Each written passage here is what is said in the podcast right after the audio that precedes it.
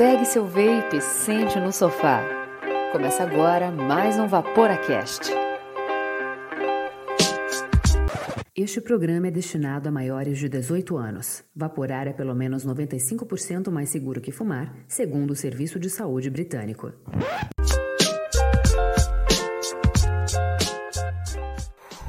Fala, Vaporacasters! Sejam bem-vindos a mais um Vaporacast. Sim, o seu podcast que já foi semanal um dia, não é mais semanal agora. Hoje é quando dá. Mas tá dando muito bom, porque a última vez eu falei que a gente ia ter um episódio só no próximo mês. Só que olha só quem ressurgiu das cinzas e veio conversar com a gente. É, não é bem ele que ressurgiu, eu que fui atrás dele ativamente como um stalker mesmo.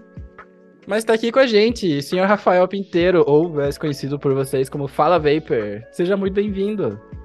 Obrigado, meu irmão. E eu acho que a que a o ressurgido das cinzas cabe bem com meus para todos nós, períodos. É, Cabe É, pra todos se encaixa nós. muito bem. E é um é um prazer muito grande primeiro estar aqui frente a frente contigo, mesmo que virtualmente. Ainda que 3 Esse mil quilômetros de distância. É, esse meu amigo querido. E de volta pro Vaporacast, né, velho? Isso é, isso é, isso é tão significativo, bicho. É uma. Porque aí lá vai eu com as minhas filosofias de. É coisa, isso né, que velho? estamos aqui, pra filosofar e falar É, de ver e falar da acho- vida. Eu acho, bicho, que é, depois de tanta coisa que aconteceu com todo mundo, é, não só no, no vape, não só no vape, como na vida, no mundo todo, é, todo, todo símbolo de retomada deve ser muito celebrado, sabe? Muito, muito bom. É, sempre tem um significado muito maior. É uma, uma, uma retomada, eu acho que é um. são- a, a gente precisa estar atento aos nossos portos seguros, sabe? Uhum. Aquelas coisas que a gente teve, aí deixou de ter. Quando volta a ter, às vezes é uma surpresa é, energizante, sabe? E aí, entrando até na, na parte do, do vape, e eu acho que a gente é, tem muita coisa para conversar sobre isso. É, tá aqui no, no Vaporacast, depois de, de, um, de um período que continua, na verdade, né? Tão, A gente, a gente tão difícil. gravou durante a pandemia? Eu tô. Eu acho que não. Tô Eu vendo acho que, que não. é. Acho que a gente gravou Acho antes, não. né? É, Eu lembro que quando, durante a pandemia a gente chegou a criar aquele grupo Itinga Vape Shop, lembra? foi verdade.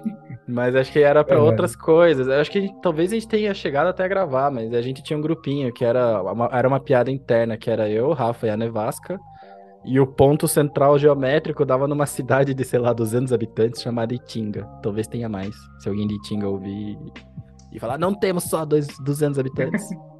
Tem, essa estão ideia 300 muito então. Né?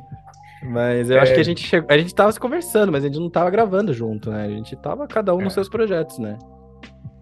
E, sabe, velho, imaginar que cada, cada pessoa que está ouvindo a nossa conversa daria um filme só nesse tempo, nesses últimos anos, sabe?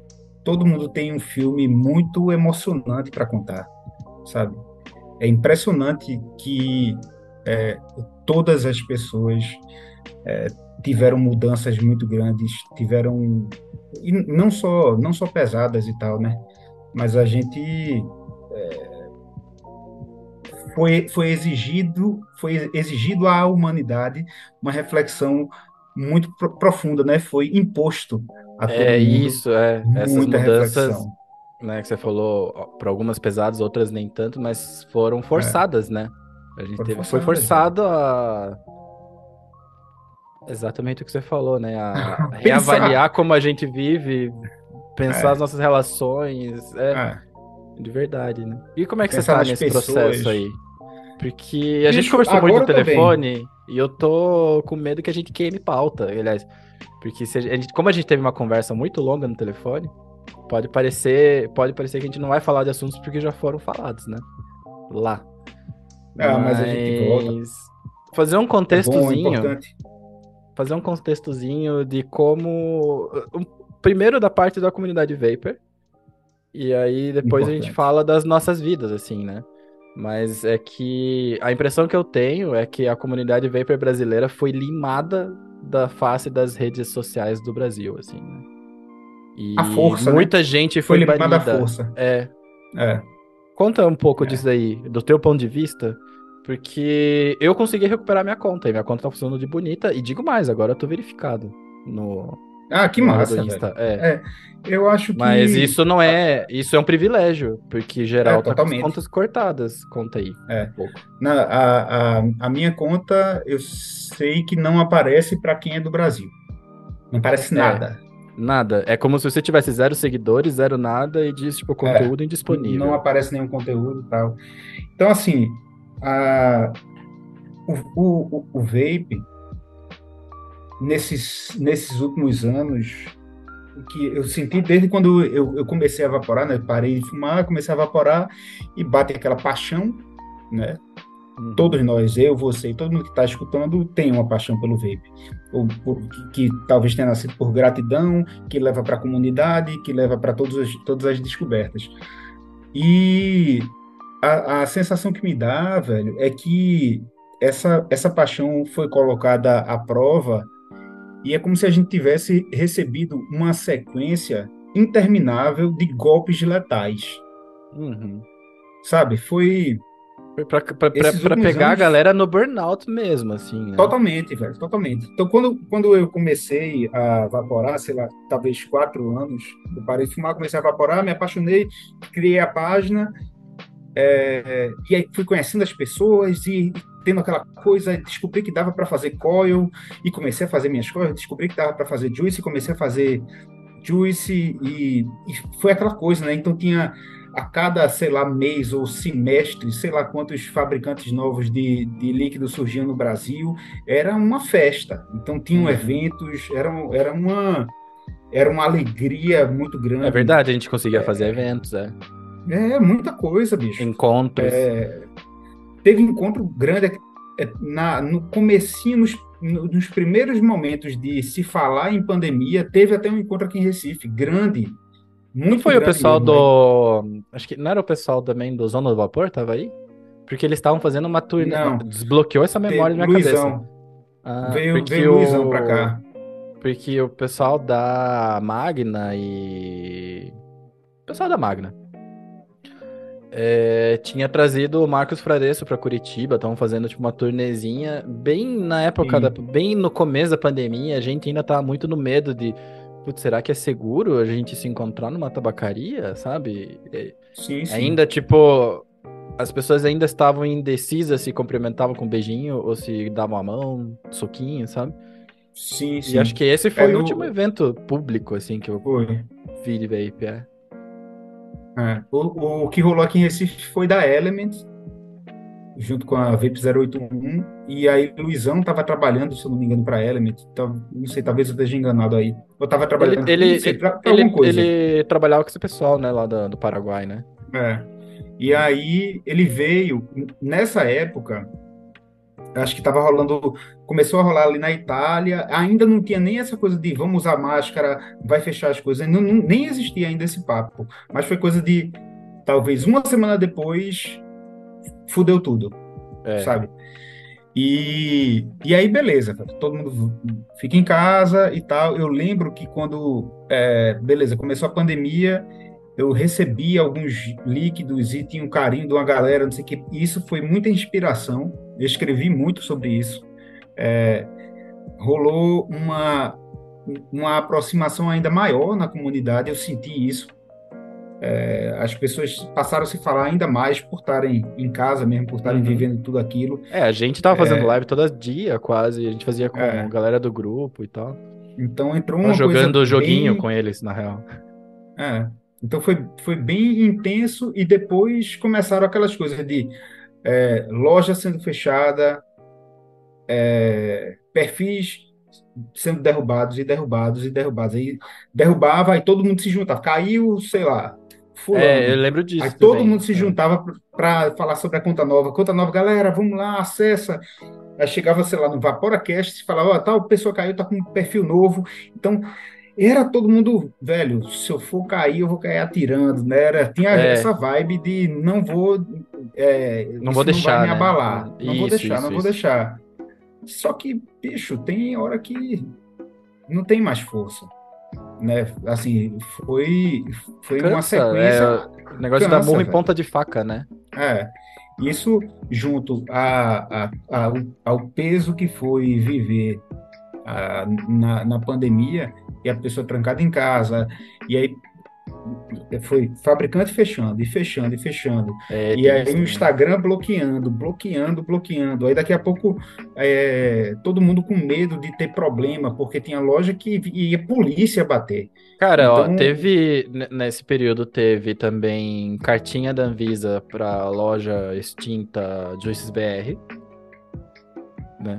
Que foi um cease and desist, né? velho. É, teve várias lojas que tiveram incursões da polícia aqui também, aqui É. no, aqui no Paraná. É... Sim, mas era essa rotina mesmo, né? E, e tinha muita Pô, bicho. tabacaria que ficava aberta depois dos horários permitidos, desse, daquele toque de recolher que teve também por causa da pandemia. E então que dá a impressão que por causa de alguns exemplos, tipo, tabacarias É, viraram o alvo de tudo, assim, né? Sim. Tanto que eu até zoo, eu dei uma entrevista pra semana, semana, mês passado, quando a gente tava nesse, não sei se você chegou, se, fo- se você foi atingido por essa mídia, mas a gente tava se organizando no Dia Mundial do Vape. Né, eu ajudei o Hazard e tal, a gente fez uma campanha grande aí. E foi a primeira vez que a gente teve mídia chegando em cima da gente, ou pelo menos pra mim, sabe?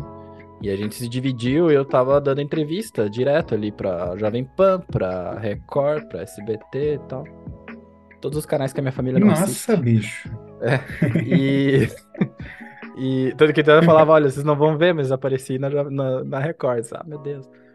E eu até falei meio que brincando, assim, né? Eu falei: olha, vape é muito. O, o, a- o tema que a gente tava abordando, do jeito que a gente tava abordando, era a proibição falhou. E a gente quer uma regulamentação, porque não dá pra proibir mais do que é proibido. É, né? As provas estão aí, todo mundo tem vape. Mas eu zoei que, dei uma brincada, assim, que o lugar mais difícil de achar um vape é na tabacaria. Tipo, você acha no, aqui em Curitiba, você acha no posto de gasolina, você acha em N lugares, mas nos Às lugares. vezes você que- encontra no sinal de rua, Olha, sinal de então, trânsito, tem gente Embalada vape, também, bicho. é. Embaladinha em festa, vem umas meninas com, tipo, É. um- uma bandeja pra você escolher, sabe? É. E sabe o que é doido, bicho? Que a, a humanidade tem uma quantidade quase ilimitada de provas de que deu errado a proibição de várias coisas, Sim. né? Quando se proíbe bebida, aí o pessoal faz alambique clandestino com bebida de péssima qualidade que as pessoas bebiam e morriam, É. né? Com, com cigarro, enfim, com, com tudo, bicho. Quando vai, vai É, proibindo, não, A não lei seca certo. dos Estados Unidos, né? a- quando eu gravei com o Yuri, ele até falou assim, e eu não lembrava disso. Ele perguntou pra mim, tipo, você sabe por que criaram a lei seca? E, tipo, estendo pra você. Você sabe qual era o core da ideia da lei seca nos Estados Não, não Unidos? sei. Diminuir violência. Que era falava, as pessoas bebem e ficam violentas. Então vamos proibir bebida. Tipo, é. Esse pensamento aí americano, né? Que é- parece que é só pegar o problema, traçar um pareto e pegar o prim- a primeira coluna, sabe? Mas isso é uma visão muito sim- simplista, né? Um- É. Chega, chega eu, eu fico boladaço com isso, sabe? Porque é a solução que tem no Brasil, é essa proibição, né? Só que já tá tudo aí, sabe? E essa visão simplista é como se fosse, tipo, vamos proibir a chuva porque tá alagando a rua, sabe? Vamos proibir, sabe? Começa, começa a vir com essas proibições É. absurdas que não vão resolver É. nada. A chuva vai continuar caindo, sabe? É a mesma É, coisa. aumenta o problema, né? Aumenta o problema. porque é, aí explode a quantidade de, de aparelho descartável, que aí É, começa a concorrência de preço, então você já não sabe a procedência, porque você vai comprar em qualquer lugar. Então, exatamente. a- as, as lojas, a, a, a- a quantidade de venda caiu, porque, bicho, eu tava Eu- numa. Eu tava numa. num- numa festinha aí com, na casa de um, de um amigo, e foi isso, velho. Era duas horas da manhã e ligaram para alguémzinho que passava a madrugada entregando vape na casa das pessoas. E, e uma parada que você comentou aí, eu também tinha notado, não tenho dados pra para comprovar, assim, mas eu também tenho esse mesmo sentimento de que essa- esse shift do mercado, essa mudança do mercado do líquido pro descartável também ajudou a enterrar a comunidade brasileira, porque Sim. por muito tempo os motores da comunidade eram as marcas, eram não que fossem Sim. as marcas, mas elas ajudavam a concentrar as pessoas. Né? Muito da Uhum. nossa discussão das coisas, não da discussão, muito do que a gente conversava era os novos sabores, as, as novas possibilidades, você fazendo textos sobre juices, porque não eram reviews, eram textos. Os aparelhos, bicho. aparelhos, essas Sabe? coisas vindo, e tipo, não tem mais aparelho novo, ou É. pelo menos alguma coisa relevante. Atomizador. Eu acho que a última coisa boa que veio foi aquele Arbiter, mas eu ainda sou fã dos meus recurves, do Bishop, dessas paradas, assim. Eu não vi mais sinal, é o que eu tô usando aqui, ó. Aí, também. é por isso que você é gente boa. É, É o melhor. aqui, eu, velho. eu parei de olhar também os atomizadores depois de conhecer o Bishop. É. E eu tenho percebido isso um pouco. Eu tinha visto algum número em algum lugar, acho que foi na GFN, no Fórum Global de Nicotina, que eles falaram que o. Tava mostrando a- o crescimento dos disposables, né? Mas essa curva Sim. parecia bem junto, assim, com o enfraquecimento da comunidade, né? Mas é que a nossa comunidade é muito única também. Muito, muito resistente, né, velho? O lado bom é isso. Porque, assim, a- as pessoas não pararam de vaporar. E as pessoas que, que vaporam, que curtem líquido, que curtem atomizador e tudo, não pararam, velho. Estamos nós aqui, continuamos, assim, nem, eu nem escrevo mais para a página, sei lá quantos meses, e continuo trocando meu algodãozinho, fazendo as minhas coils, porque isso fez, se transformou em parte de quem eu sou. É, É, É. Faz parte do, do, do meu ritual, do, da minha, do meu eu não consigo mais mesmo. Então, separar, eu não consigo mais separar o Miguel do Miguel Vapor. Sabe? é, já tá há muito tempo já. É. até o, tem- o meu sócio, ele brinca comigo que ele fala que eu só tenho uma mão útil. Que fica outro. É, é foda, né? Eu tinha que aprender a me acostumar Eu- mais a vaporar com a mão esquerda pra ficar com o mouse na direita. assim. É, porque, bicho, é, é isso, assim, eu, pra todo lugar que eu vou, vou no banheiro, pego meu vapezinho, vou andando, vou no banheiro e volto. Espeça bem do é, banheiro. É o, é o companheirismo. É, especialmente tenho- no banheiro, velho. Lembra daquela figurinha que É. tinha do maluquinho na privada? assim? É, eu me identificava muito com aquele momento. lá. É. É... Então, vai, mas segue, segue. Não, não, se você tem um negócio pra falar. Então, assim, eu, eu, eu vejo eu vejo que tem esses, esses golpes, mas também eu acho que assim, assim como eu falei de tantos exemplos na humanidade de proibição que deu errado e tudo, é, eu acho que é, o velho clichê de que a história se repete é que eu acho que no, também no vape as coisas serão cíclicas, sabe? Eu acredito que a gente passou, passou, está passando por um período muito ruim, é, um período de, de, de aumento de popularidade do jeito errado, Uhum, sabe? Concordo. A, a, a coisa, a coisa do, do descartável e dessa facilidade por conta dessa proibição é, é tenebrosa, velho, sabe?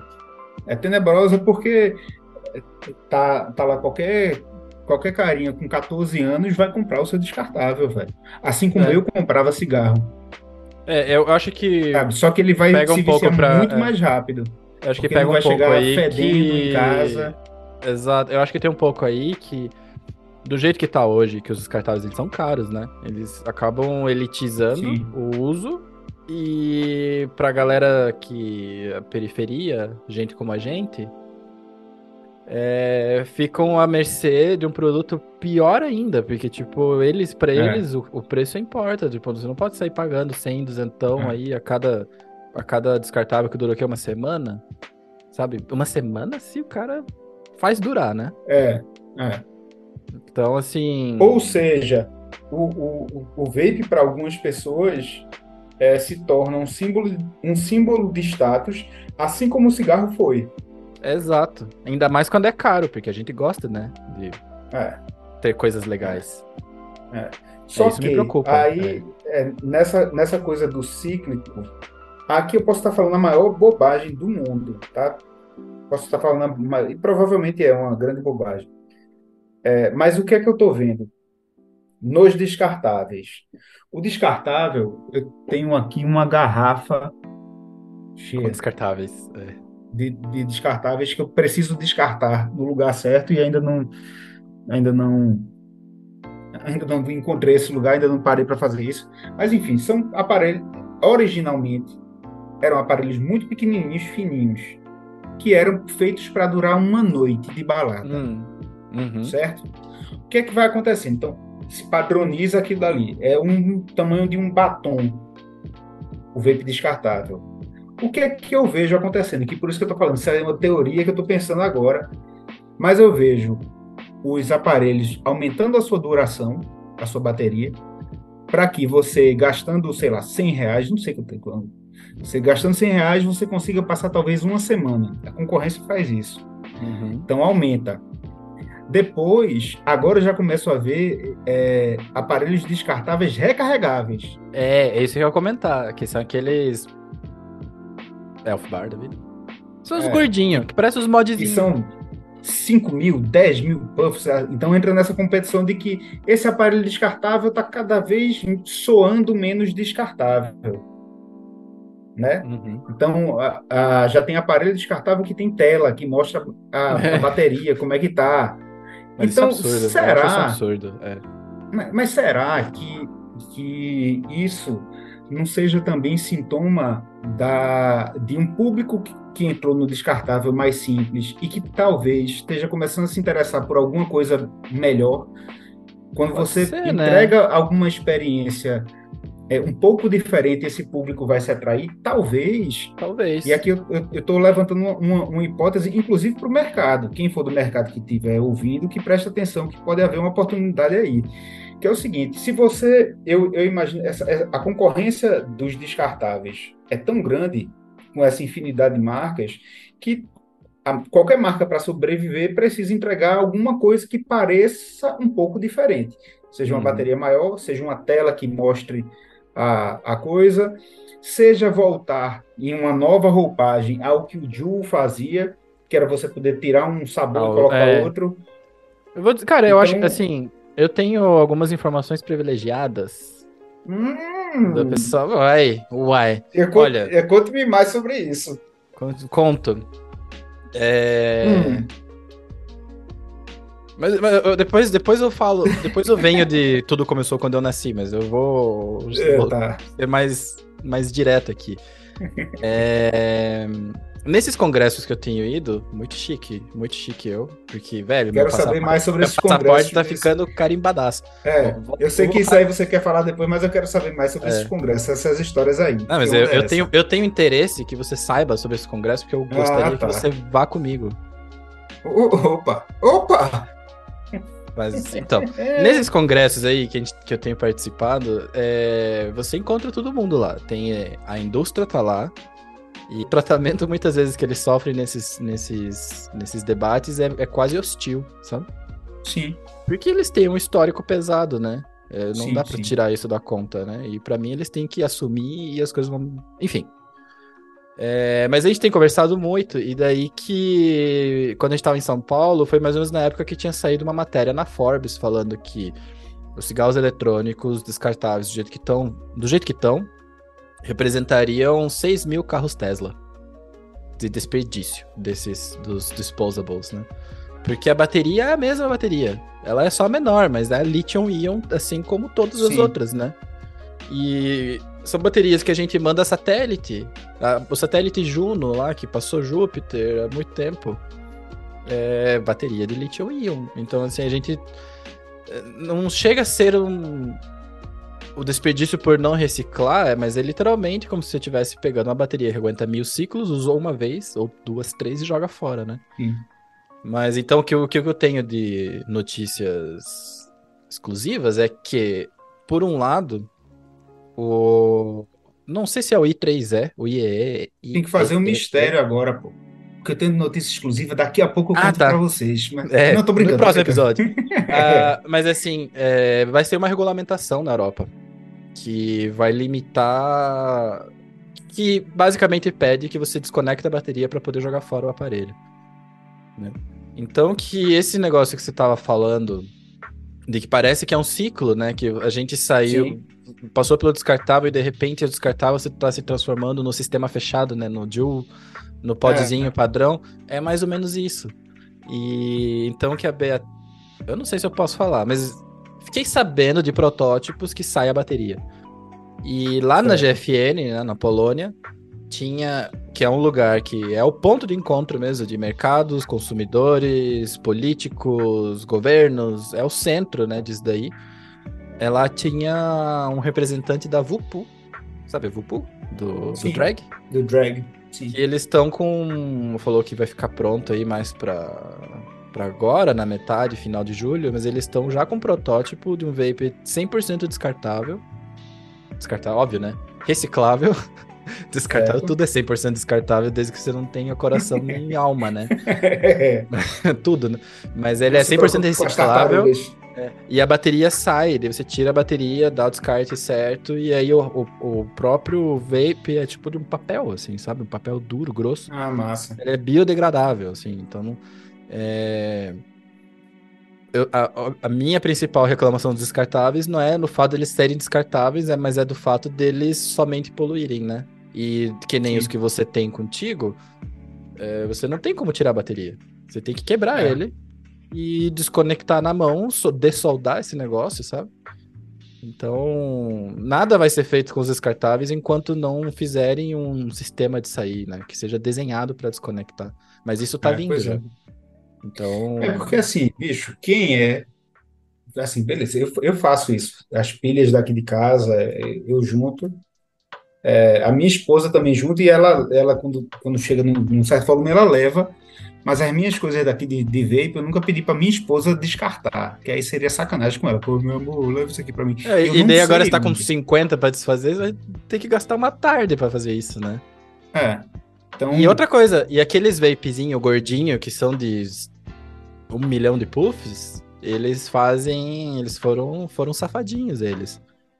Porque esses vapes descartáveis, eles todos têm que todos não, né? Mas se eles serão se eles forem vendidos na Europa, eles têm que seguir a TPD. E a TPD tem aquele lance do 2 ml por tanque. E aí, o que, Hum. que eles fizeram? Eles fizeram um, um tanque de 2 ml com uma wick fodida, assim, que deve caber mais uns 3 ml.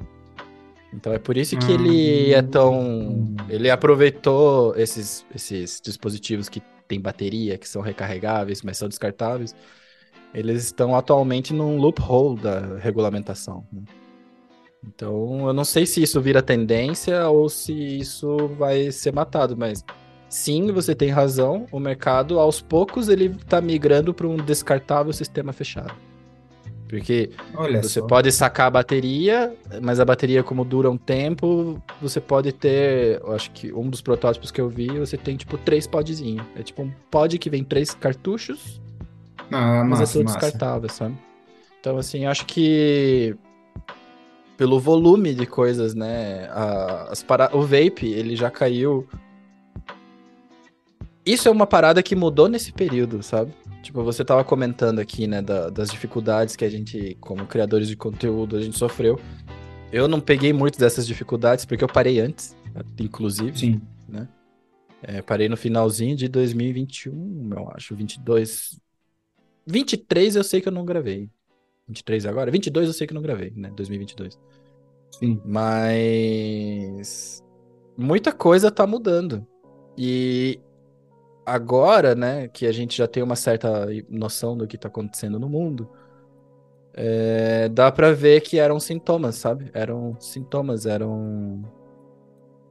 Não é premonição. Premonição é quando você adivinha.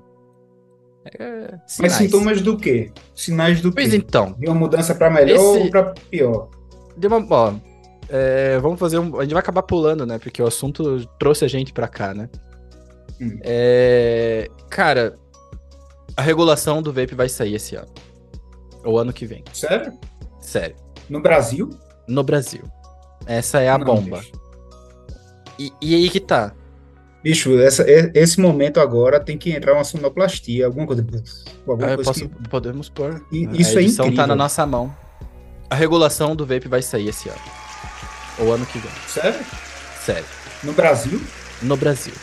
Essa é a Não, bomba. bicho. Essa é a bomba. Mas, mas aí que tá. Isso é incrível.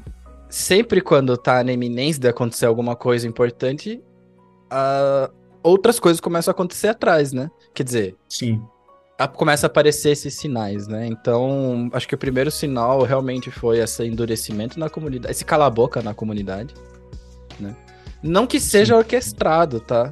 Não é isso que eu penso. Não, não acho que todas as pessoas estão num clubinho, num grupinho de Telegram, de WhatsApp, falando hoje a gente vai foder a comunidade brasileira. Sim, Mas são sim. coisas que vão acontecendo, né? Então a gente tá vendo que o assunto tá muito mais na mídia, ou pelo menos.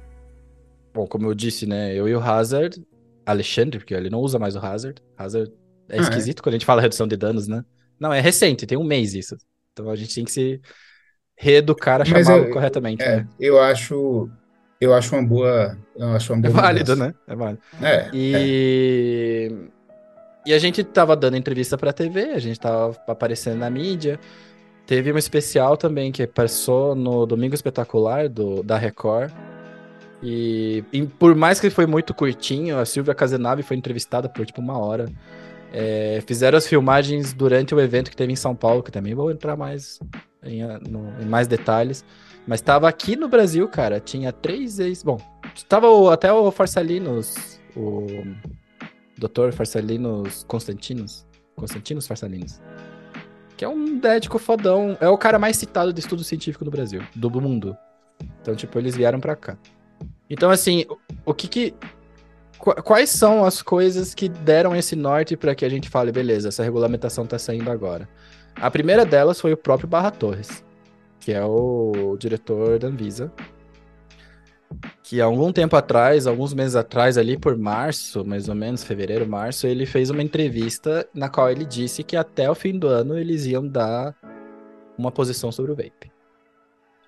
Mas que ele não poderia dar muitos detalhes, porque isso mexe com mercados, mexe com interesses e, Hum, e ele não pode dar esse spoiler, né? Ele tem que ser responsável, ele tem que é o famoso mexe com pregas aristocráticas, né? Exato. Então o que ele fez foi, na verdade, foi anunciar ao mundo, tipo, beleza, passou, passou a pandemia, a gente vai voltar para essa pauta do vape. Porque a pauta do vape foi, foi congelada, né? A Anvisa tinha outras prioridades.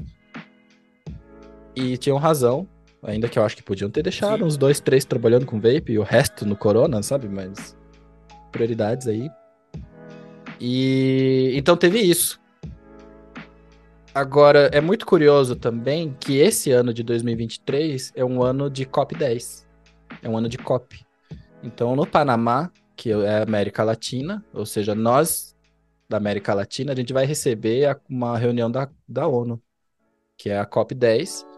Essa sequência dessa COP10, COP1 até 10, é a sequência do Framework do Controle do Tabaco, que é o FCTC em português. Cada língua muda essa, essa Tá, sigla. esse ano vai ser no língua. Brasil.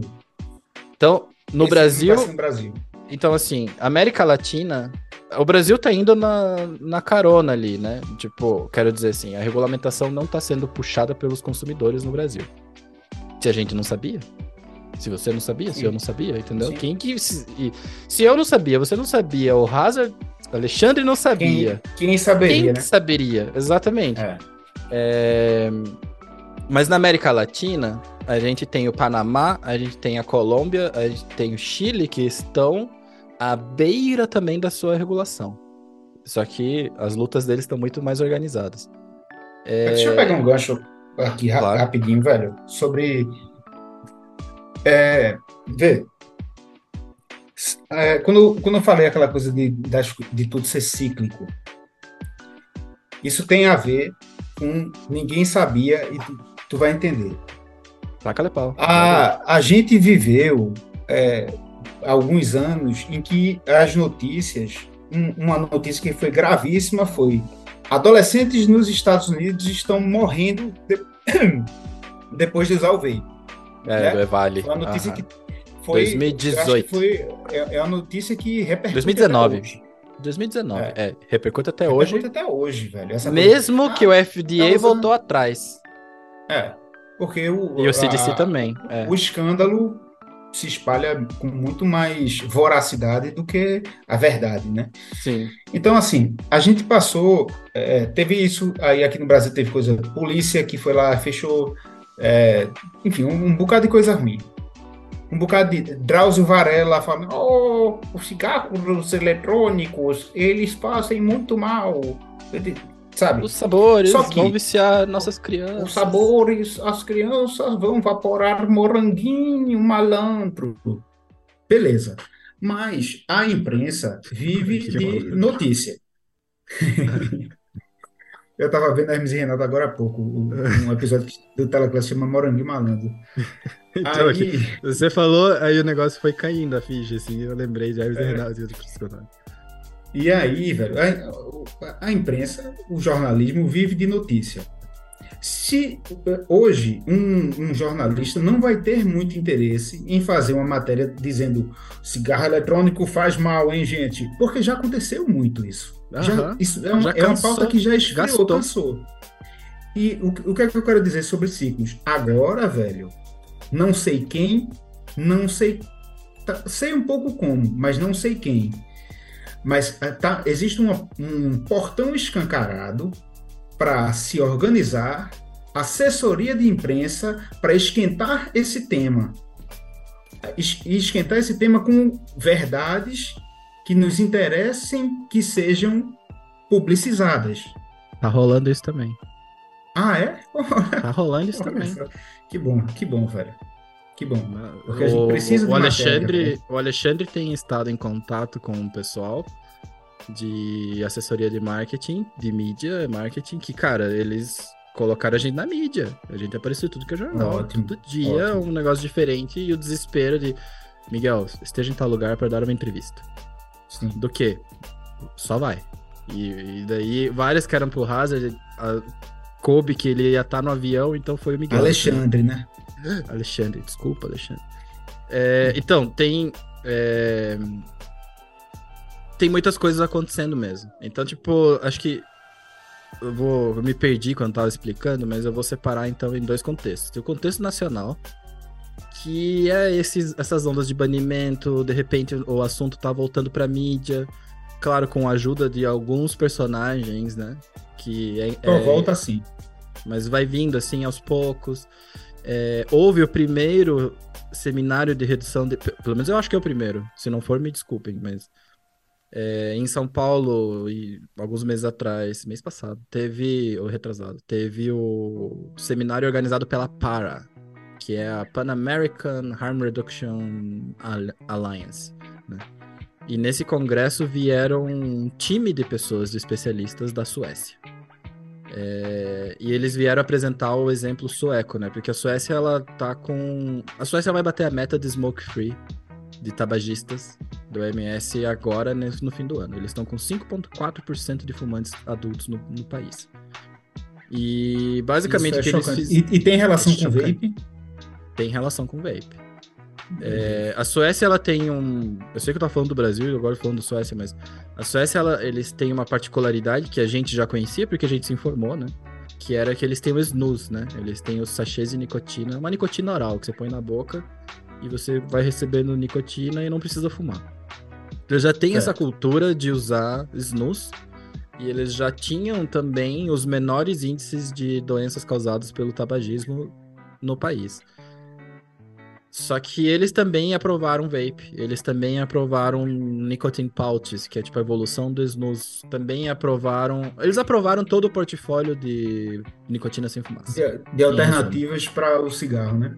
E aí que o resultado deles é que em consumidores e nicotina, eles estão pau a pau com o resto da Europa, 20 a 25% dos adultos. Em consumidores de tabaco combustão, 5,4, 5,7. 5%. Isso é E gigante. eles vão bater a meta 17 anos antes. 17 anos antes. A meta deles é para 2040. Eles vão bater a meta em 2023. Então que esse pessoal, eles começaram uma campanha, né? A Suécia, então, começou uma campanha e juntou um timezinho de Avengers, literalmente, sabe? Eles trouxeram é, três ex-presidentes da Associação Mundial de Médicos. Era Milton... Me esqueci o nome dele, o sobrenome. Mas Ele não vai ouvir em português, então Milton, grande Milton. Teve também o, o Dr. ou Dr. não, o Delon Human e o Kagosi Letlap. Esse último é um odontologista de formação, né? Mas é da África do Sul e ele liderou as campanhas de HIV a pedido do Mandela. Só isso, assim. E junto trouxeram também o Farsalinos, né? O Farsalinos Constan- Constantinos, que é muito conhecido da comunidade Vapor. Ele realmente produz muita ciência, produz muito artigo. E eu, e, o, e eu e o representante da associação de, de, de vapers da, da Argentina. A gente tava lá como consumidores. E eles vieram, basicamente, assim, o core da mensagem deles era: a, a- a gente já deu um presente para o mundo, que foi o cinto de segurança, que foi a maior medida de redução de danos para acidentes de trânsito. né? E eles deram essa tecnologia né, para o mundo. Eles não, cobram, não cobraram royalties quando, quando todas as outras empresas começaram a usar o cinto de três pontos, que foi inventado pela Volvo. sabia disso.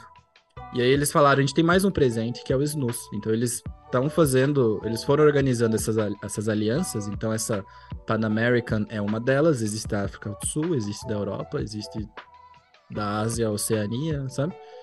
E então eles estão fazendo esse evento, eles chamam os consumidores do país e a equipe técnica eles estão carregando para lá e para cá, sabe? É, Então que isso é um dos sintomas também. Ou seja, a ciência do mundo está começando a vir para o Brasil, porque eles falam que a gente é um, é um ótimo candidato, assim como foi no Covid. No Hum. qual a Pfizer, isso no caso da Sim, Big sim, Pharma, sim. né? Mas vieram procurar o nosso governo. Por causa da um case, né? estrutura. Para ter um case, exatamente. Uhum. A Suécia também tá vindo atrás para ter um case.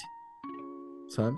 Porque eles estão vendo que a gente tá muito perto. E é fato, né? A gente saiu de 45 ou 40% de fumantes da década de 80 para 12% agora. Então, assim, o Brasil tá muito perto da meta. Só que a impressão que me dá, a impressão que me dá não, né? Quando você olha essa, essa evolução, a gente tá parado no tempo. Faz muito tempo. A gente evoluiu muito na década de 80, na de 90, nos anos 2000, 2010, sabe? A gente foi. ter- Fumar é muito mais difícil no Brasil, né? Adquirir o Sim. cigarro, não, mas você não tem muito onde fumar, né? Você geralmente tem que pegar chuva, tem que ficar no frio, né? Pra fumar. É. E isso ajudou muito, é, é, isso ajudou a baixar o número de tabagistas no Brasil, mas a gente está estacionado nesses 12 faz um tempo já. Então que ó, muitos especialistas, e inclusive eu como consumidor, me, me questiono, sabe? Será que a gente chegou num ponto de inflexão? Onde só o enforcement já não é mais suficiente, agora sim a gente tem que trazer novos produtos? Porque eu acho que sim. É. É, eu É. acho que chegou num, num, num- num patamar. Se aumenta o imposto. tão- é. Se aumenta o imposto do cigarro, hoje o- cigarro já é 50% mercado legal, 50% mercado ilegal. Essa é a Pois é. situação do Brasil. Se você aumenta um pouco mais o imposto, você leva as, as pessoas pro mercado paralelo. Você leva as pessoas Isso. pro mercado negro. Que hoje já tá meio a meio. Então, assim, por causa disso, eu enxergo um pouco disso. Pode ser que eu esteja um pouco é, influenciado pela última conversa com o Yuri, que é da indústria, e ele usou esse argumento, mas eu também enxergo isso, sabe? Que a gente Mas- tem mas que assim- fazer alguma coisa. é. É, eu, eu enxerguei isso daí que tu tá falando agora, é, juntando os pontos, porque algumas pessoas que eu conheço que fumam, é, eu vi usando marcas que eu não conhecia. Marcas de cigarro que eu não conhecia. Porque era mais barato. Aqui a galera carente usa também umas marcas que, que a gente chama, um azulzinho, que a gente chama de Classic, porque ele não é Classic. Classic. Classic se ele fosse original, né? Sim. Classic, o Classic azul, assim, sabe? Custa dois reais a carteira. né? Sério, Então, tipo, a galera pobre vai comprar isso, né? Outro Sim. dado, falando ainda sobre mercado negro do tabaco, cara, na Argentina, 40% da produção de tabaco vai pro mercado negro. Saiu agora esses tempos lá. Mas enfim, tava falando da situação do Brasil. Então que aos poucos a gente começa a ver que tá vindo, a indústria tá começando a ter um interesse maior, voltar a discutir esse assunto, tanto é que eles estiveram com a gente no Vaporacast, senão eles iam falar, foda-se, não tenho nada Sim. pra falar, né? É, tem equipes de ciência vindo para cá, tentando mostrar que existe sucesso. É, converter médicos sempre foi um problemão e eles trazem três ex-presidentes da Associação de Médicos Mundial, sabe? Então, estão sendo atacados. Tem várias frentes no qual esse assunto está sendo atacado. E tem um, um quê que é muito importante, que eu acho que é até a mais importante, que é o contexto mundial que a gente tá no vape. Então aí eu volto Qual é o contexto mundial que a gente tá no vape? Tá. Então, assim, há 10 anos atrás, mais ou menos, um pouquinho mais, foi criada essa convenção, esse framework para controle do tabaco. O objetivo desse framework, que é o FCTC, e eu acho que em português é Convênio Quadro para Controle do Tabaco. Então é Convênio CQCT. É. Então, o que, que é esse convênio? É fácil de achar ele na internet, inclusive, mas é um ao estilo de COP, todos os países que assinaram, que são signatários, têm obrigação de implementar isso nos seus países. Então, isso já é um lance para a gente ficar de olho aberto, né? Sim. E até então, nunca foi discutido vape nas COP10. Nessa, nessa COP, do, nesse, nessas reuniões da OMS, nível Nações Unidas, que fala sobre isso. E então que existia um controle do tabaco, sendo um enforcement que foi sido acordado entre os países para diminuir o tabagismo no mundo, porque o tabagismo é a doença que é, é a causa de morte prevencível, preventível prevenível. Prevenível. Né? É, é a maior é causa de morte prevenível. É, é o que a gente pode evitar. Então, existe um esforço, existiu um esforço internacional dos países, das nações, para controlar isso. E disso vem muitas das medidas que a gente conhece que são de controle do tabaco, como não pode ter propaganda na TV. É... Bom, muito sobre publicidade, pontos de venda e etc e tal. Então essas regras são internacionais. Só que nunca foi discutido o vape. Uma, porque até um certo ponto de, dessa timeline aí, é, eu acho que ele chegou a ser perto de, de, ser discutido em 2019, em 2020, tipo na COP 7, 8, 9. Só que coronavírus foi o assunto principal. Todos os esforços Sim. estavam para corona. Então que não discutiram, falaram, vamos discutir depois. E de fato, então, essa vai ser a primeira COP que vai tratar sobre vape. E o vape é uma parada que quebrou completamente esse controle do tabaco. Porque esse controle do tabaco era um controle basicamente fazendo esse enforcement nas, na Big Tobacco, né? nas grandes multinacionais, e também no cultivo do tabaco, nessas duas frentes. E aí a gente vem com um produto que surge em 2009, mas o seu pico, assim, só onde ele fica mais conhecido e tudo muita gente começa a usar no mundo, na pandemia, mais ou menos nesse período, o vape ele começa a quebrar esse controle do tabaco. Porque ele não é vendido pela Souza Cruz nem pela PMI, né? Ou pela BAT ou pela PMI no Brasil. Ele é vendido pela China. A grosso modo, vem da China, né? Sim. E então que se você olha esse xadrez 4D do poder para onde foi, esse mudou também. O vape mudou, quebrou essa. A gente pode falar que sim, é um produto disruptivo, porque ninguém esperava que ele pudesse aparecer e que ele tivesse esse sucesso. Especialmente um produto que foi desenhado por consumidores. Né? Foi desenhado por consumidores. O... E isso é um fato. A, a indústria tabagista só entrou na onda do vape quando já estava mais do que claro que era um sucesso. Né?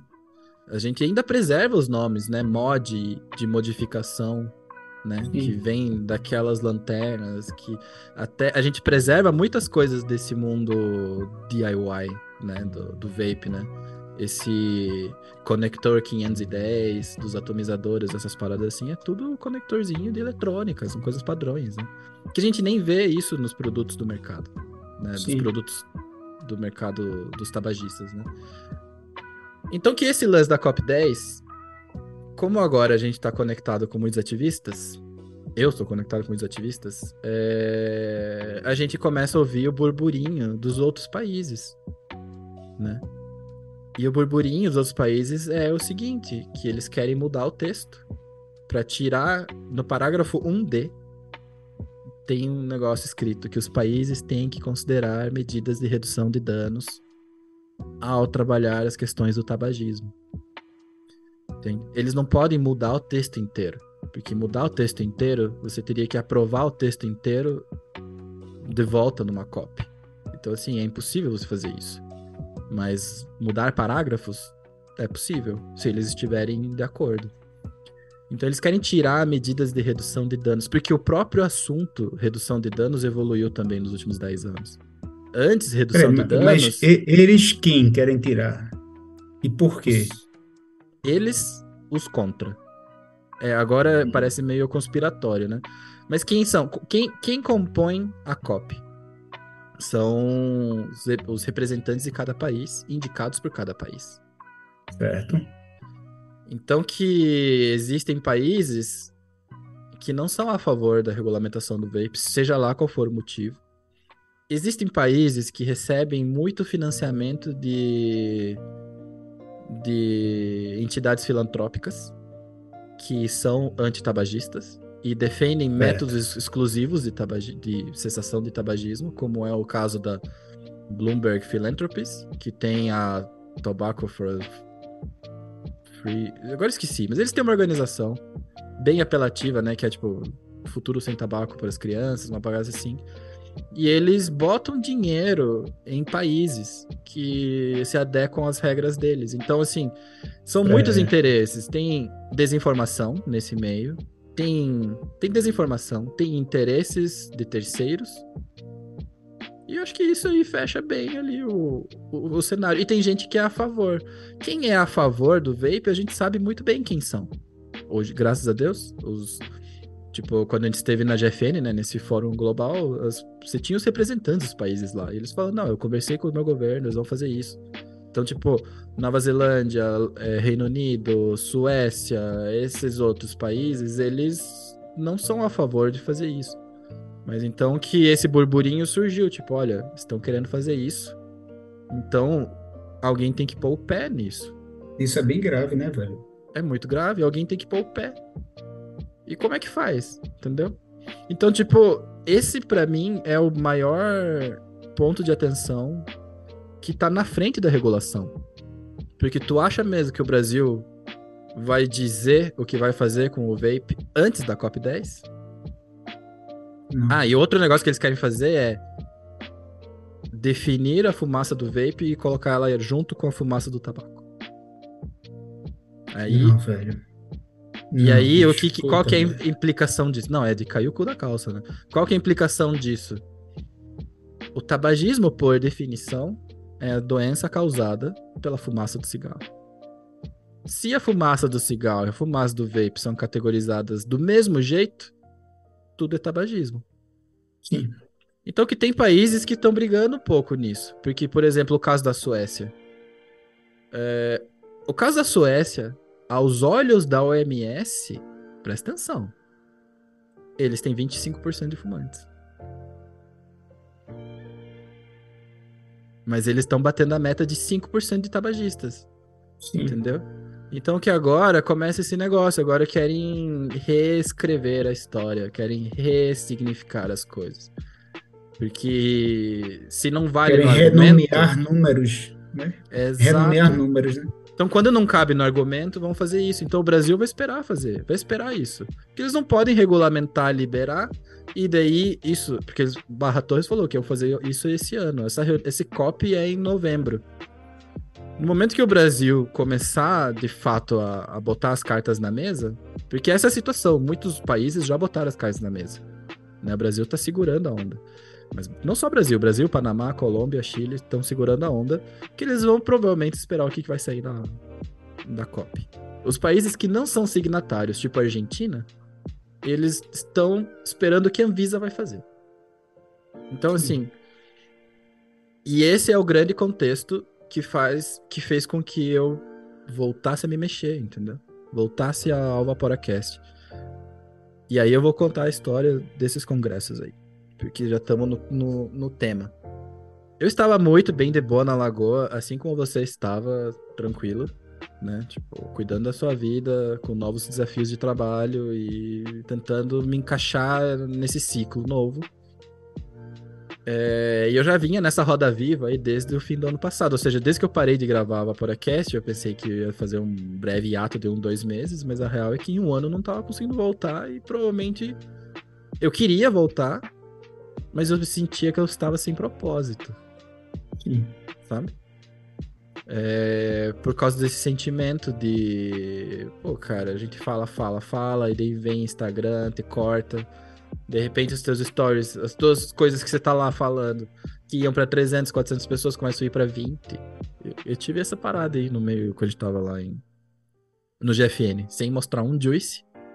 Meu alcance foi de 400 para 20. E, enfim, é, nessa, nessa parada, então, eu resolvi parar de fazer o Vaporacast e não, e não tava mais fazendo. E aí eu recebi uma ligação deu um número de. Recebi uma ligação, recebi uma mensagem pedindo pra gente fazer uma reunião do número do Reino Unido. E você sabe que a gente já teve uma historinha cabulosa com gente do Reino Unido. Então, tipo, eu, ao ver uma mensagem internacional falando que quer conversar comigo, falo, cara, quem é essa pessoa? O que, que ela quer comigo? Que porra é essa, né? E aí a gente fez uma call. É, quem se apresentou foi a Sueli, da KAC. Eu acho que realmente não, não tem problema nenhum em, em dizer, porque isso o lado do ativismo funciona no lado da transparência, sabe? Quanto mais transparente você é, melhor você tá na fita. Então eu recebi essa uma conversa na qual ela me convidava para ir para Bogotá para assistir o primeiro seminário da América Latina a respeito de redução de danos. Assim, primeiro seminário Isso pra tu caiu nível. do nada. Do nada. Isso pra tu caiu meio do nada. Não, eu tava mexendo no assim, auto... tô, tô num tava trabalhando, aqui, tava trabalhando no AutoCAD, fazendo meus projetinhos. Aí, como o escritório ali é pequeno, agora eu tô de home office, mas ali a gente tá tudo apertadinho. Eu fui no carro, fiz a call de lá, pra, pra ter mais silêncio e tal. E aí perguntar se tinha interesse. Falei, claro, com certeza tem interesse, óbvio, né? Mas eu não posso ir pra Colômbia faltando um mês, é, as passagens são muito caras, então, poxa, eu tenho que deixar pra lá. Ela falou, não, você não entendeu direito. A gente tá te convidando porque a gente quer que você esteja lá. A gente vai te mandar a passagem, vai te mandar. Você vai se hospedar conosco lá e vamos mandar passagem também. Aí eu falei, beleza. Mas não tem almoço grátis, né? Eu pensei, o que que vem com isso? Qual é o pacotinho? Qual é a surpresa? Qual... Cadê meu Kinder Ovo, sabe? E eu tava morrendo de ansiedade, morrendo de medo Tipo, eu até me sentia meio mal de eu não estar aproveitando essa situação, sabe? Porque, pô, você ganhar uma viagem internacional, como é que você não fica faceraço? Você tá muito preocupado. Chegando lá, sou o é último. É você não sabia qual era o preço que teria que pagar por isso, né? É, não sabia e ninguém falou nada. Passa, fica meio que bicho. Tem algum. Tem alguma. É? Cadê a pegadinha? Tem alguma coisa errada. É... Cadê a pegadinha? Vão roubar meus órgãos? O que, que, que tá rolando, Sim. sabe? E aí. Cheguei lá. Ah, daí me botaram num grupo. Falaram, já vai botar você no grupo dos ativistas. Pra você já conhecendo a galera e já ir conversando. Aí eu pensei, bicho, com certeza vai estar. Tá... Se chegarem em mim, que estou sem gravar faz um ano, com certeza deve ter o Delon lá, o Delon. Deve ter o Hazard, o Alexandre. Se pá, eu pensei, cara, eu pensei, deve ter algumas figuras conhecidas. Aí eu me boto num grupo de WhatsApp e a primeira coisa que eu procuro é o mais 55, né? Pra ver quem é brasileiro. Ninguém, ninguém, só eu. Aí eu fico, meu Deus, eu não conheço ninguém. E, tipo, foi a primeira. Cara, você já parou pra pensar numa situação que você está entre vapors e não conhece ninguém? Não é, existe. É raro, né? Faz tempo, né? Faz tempo que isso não acontece. É. E beleza, fiquei meio quieto ali, interagia, ficava quietinho e tudo mais. Fui lá, assistiu. Cheguei na hora da janta. A gente teve uma janta mal gostosa, assim, de confraternização. No dia anterior, né? Na noite anterior. Me apresentaram para todo mundo, igual eu não sabia quem eram as pessoas, então eu só fui, sentava ali.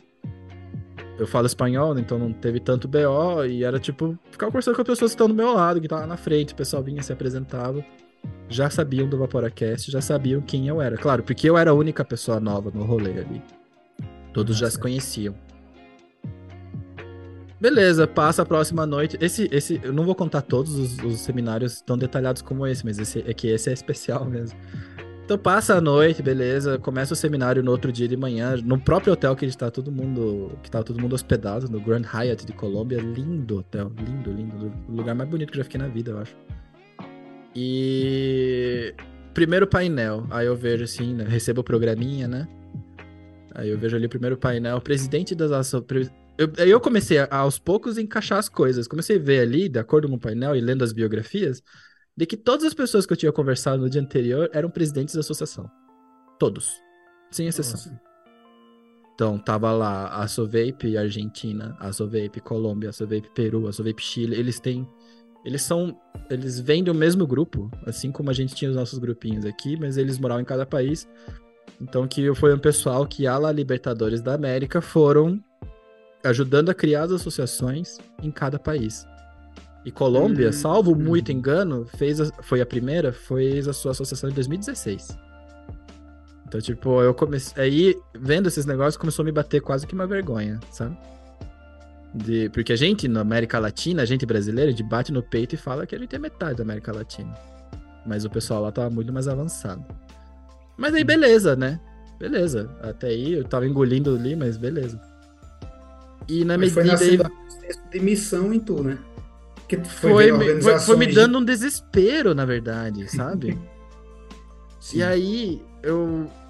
Beleza, fizemos a. a... Foi do caralho. A, o, o, o seminário foi do caralho. Todo mundo teve. Foi muito focado. A parte da manhã foi muito focada em ativismo. Então era pra gente, era pra consumidores mesmo, essa, essa palestra. E a parte da tarde foi bem focada em medicina, saúde, os dados científicos, revisões científicas. Mas onde a minha cabeça explodiu foi no dia seguinte, que a gente fez uma porta, uma, uma reunião a portas fechadas, ou seja, sem imprensa, cujo tema foi COP10. E lá eu fiquei sabendo de tudo isso. Eu não sabia de nada, absolutamente nada da COP10. Não sabia nem que existia. Eu achava que só existia as COPs climáticas, sabe? Que Sim. tá na 27, sei lá, né? Mas eu não sabia que tinha uma COP da Convenção do, do, do Tabaco e tal. E eu fui ficando assim, caralho, né? Eu, eu digo que eu falo pra caralho que eu entendo muito de vape, mas eu nem sabia disso. E aí, o pessoal não tava discutindo. Ai, que foda, que difícil, o que vamos fazer. Não, o que vamos fazer, sim. Eles estavam discutindo o que, que a gente vai fazer. E eu falei, caralho, estamos discutindo a agenda da ONU, irmão. Eu sozinho, né? Conversando com, comigo. E eventualmente eu percebo que tava na hora de eu abrir a boca. Porque eu passei aquela semaninha inteira, assim, quase só conversando de corredor, mas nada lá. E aí eu me comprometi, eu entendi durante essa reunião que tava na hora de eu voltar ao Vaporacast. E que, de fato, fui entendendo durante que tem uma missão que. Não quero dizer só eu, mas sim só eu posso fazer. Que é. Que você tá incumbido, né? Enfim. Ouvindo toda essa galera, começou a me bater esse desespero. Eu falei, cara, tá na hora, eu tenho que fazer alguma coisa. E, tipo, eu, eu já estou aqui. Já, já conheci esse pessoal. E eu não conheço outro Vapor que tenha espanhol fluente, assim. Rápido, sabe? E aí, porque eu tava assim, cara, eles estão discutindo que querem fazer uma campanha, que querem fazer um negócio, querem ir para o Panamá e fazer barulho lá. E o caralho, e, e o Brasil vai fazer o quê? Cadê a associação dos consumidores? Cadê os representantes dos consumidores, sabe? E eu me toquei que o representante era eu. E aí eu peguei o microfoninho e falei, olha, gente, é, eu tô um pouco intimidado, né? É, fui conhecendo vocês aos poucos e, tipo, agora eu vejo que vocês estão muito avançados na, na conversa. No Brasil a gente não tem, a gente não chega a falar sobre isso. A gente não tá organizado como vocês e tá, tá, tá, tá, tá, tá. Existe uma associação no Brasil que é direta, mas ela tem um foco, ela faz o papel dos consumidores, mas não é exatamente para isso que ela foi desenhada. É... E, e isso não é trash talk, isso é, é, é, sabido e conhecido pelo Hazard também, pelo Alexandre também, né? Mas ele tá fazendo um ótimo trabalho lá, sabe? Mas a direta, ela é um lance mais científico, mais de informação. E. Enfim, eu me comprometi lá a melhorar, costurar essas relações entre a, Latina, entre a América Latina e o Brasil. Porque a gente tem essa dificuldade de linguagem com eles, né? E, cara, no que eu. Eu não falei para eles. Ah, beleza, agora eu sou ativista. Ou, eu só entendi essa, essa, essa urgência. Então, tipo, primeira coisa que eu fiz ao voltar pro Brasil foi, tipo, refazer o site do Vaporacast. Recomeçar aos poucos ali pra, tipo, voltar com, com, com o podcast, com as coisas. E no que isso foi acontecendo, é, o pessoal lá da Colômbia fala: Ó, oh, vai ter um congresso em São Paulo, eu joguei teu nome aqui pra te levarem lá. E aí, a gente não tá acostumado a receber ajuda nesse meio. Sim, sim. Né? E, e é um pessoal que tá disposto para te ajudar. Então, assim, campanhas de marketing, eles têm N campanhas, não de marketing, mas campanhas de vape. Eles têm N campanhas de vape. Fala, se que falar, ah, mas eu preciso traduzir, te entregam um traduzido. Você bota no chat GPT lá, traduz para você, sabe? É... Enfim, eu fui descobrindo essa. Fui... Eu descobri o ativismo de vape. O jeito formal de se fazer isso. Né? E. O ativismo do vape que não é pegar uma placa e ficar na, na rua assim, né? E, e digo mais, cara. E daí você para pra pensar, né? Beleza. Como que essa galera se banca? Né? Como que essa galera Sim. se banca? Quem que paga essas passagens? Como que eles fazem isso? E lá também foi descobrindo isso tudo. Então que essa empresa KAC, KAC, é uma empresa chamada Knowledge Action Change.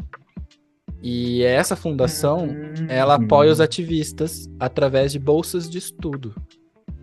E, e como é que funcionam essas bolsas? Você basicamente fica esperto no período de abertura do processo, que vai, abre agora em setembro.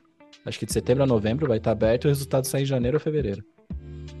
E então que se você tem vontade de ser ativista de vape e eu digo, eu tô falando isso porque eu, eu, estou escrevendo o projeto e eu vou entrar nisso. Eu vou concorrer, vou tentar concorrer para uma vaga. Eu certo, então então isso que tu tá falando vale para todo mundo que tá ouvindo, qualquer, qualquer um. pessoa do Brasil qualquer que um. gosta da Qualquer isso pessoa aí. que estiver ouvindo pode entrar no site que é thrsp.net.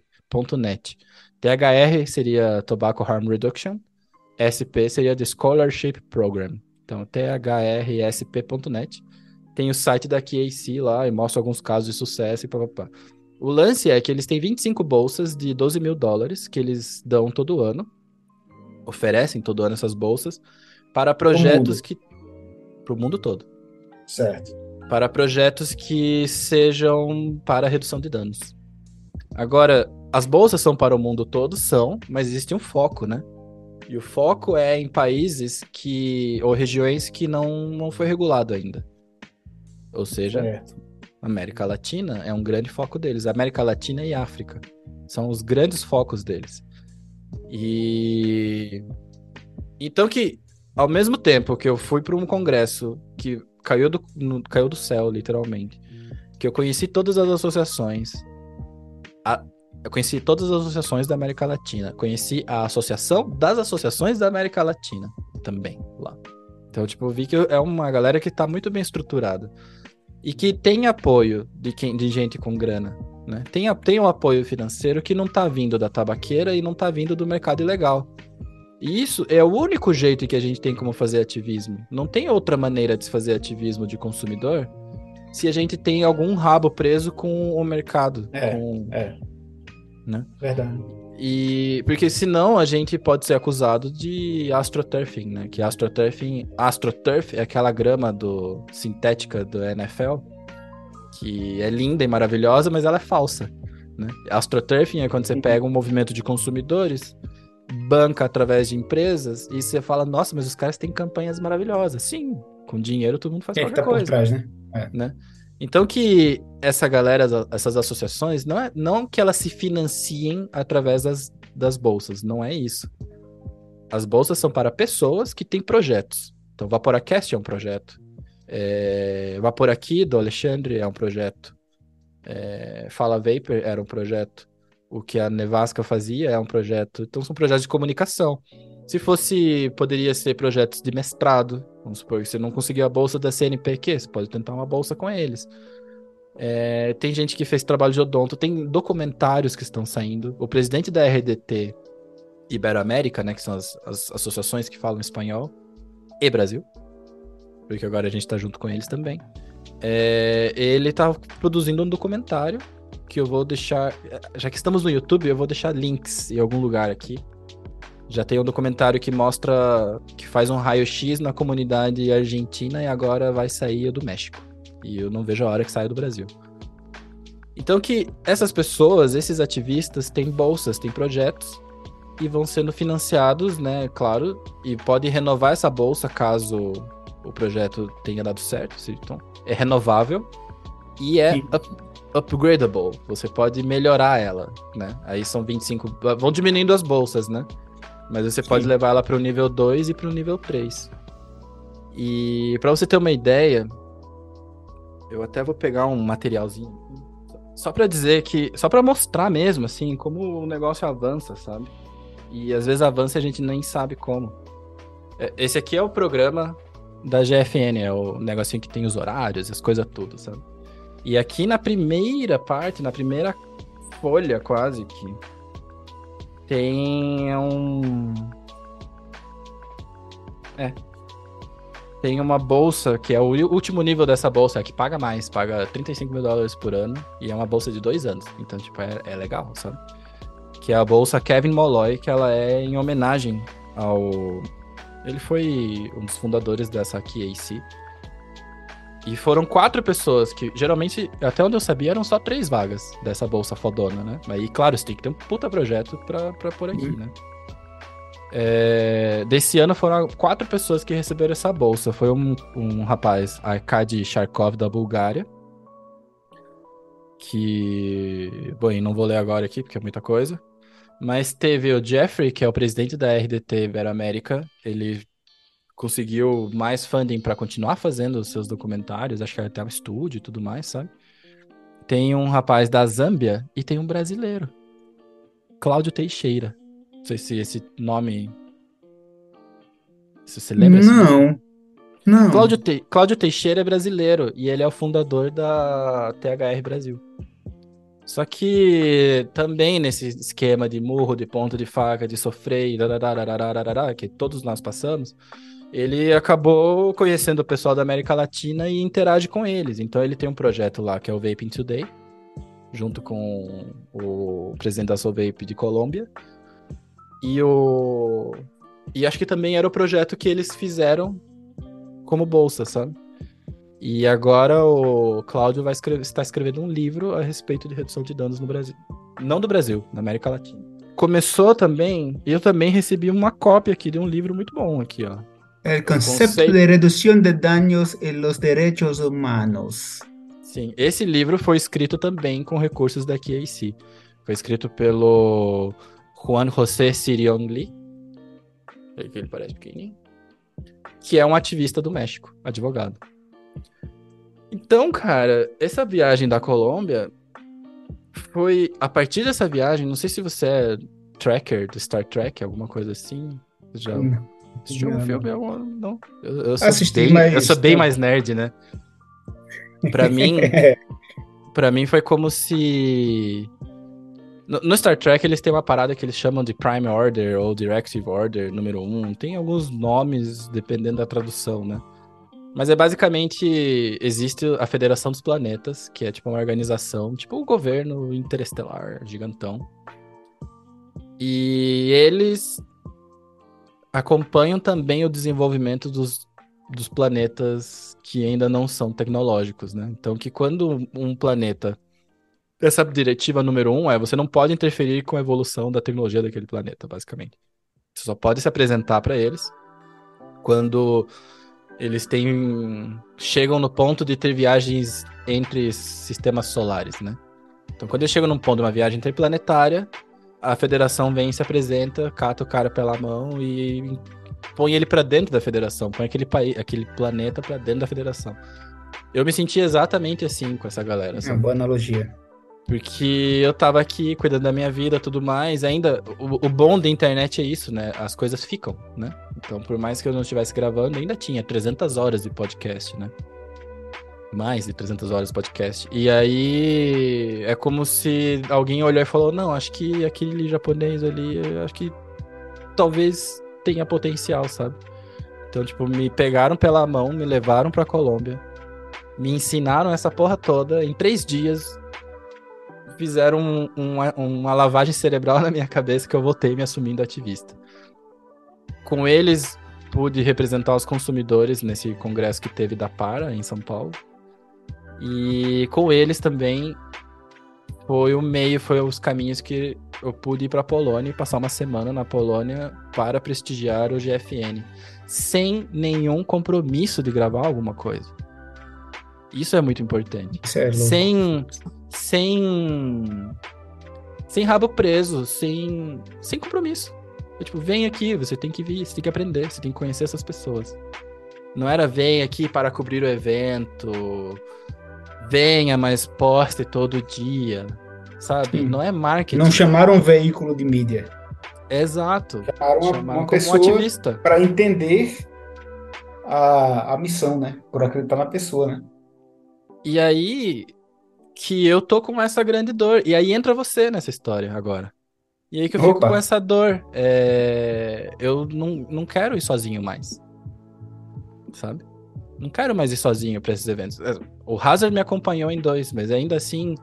É... ele tem uma pegada de jornalismo e tal, né? Mas mesmo assim, não quero ir só eu e o Hazard. Desculpa, só eu e o Alexandre. Ô, Alexandre, tá... é muito recente, cara. É... Não quero sair eu e ele. Tipo, como é que a gente se fala tão protagonista da América Latina, o maior país da América Latina, que influencia todos os seus vizinhos, mesmo sem falar a mesma língua? E a gente é minoria nesses eventos internacionais, começou Sim. a me dar essa gastura, né?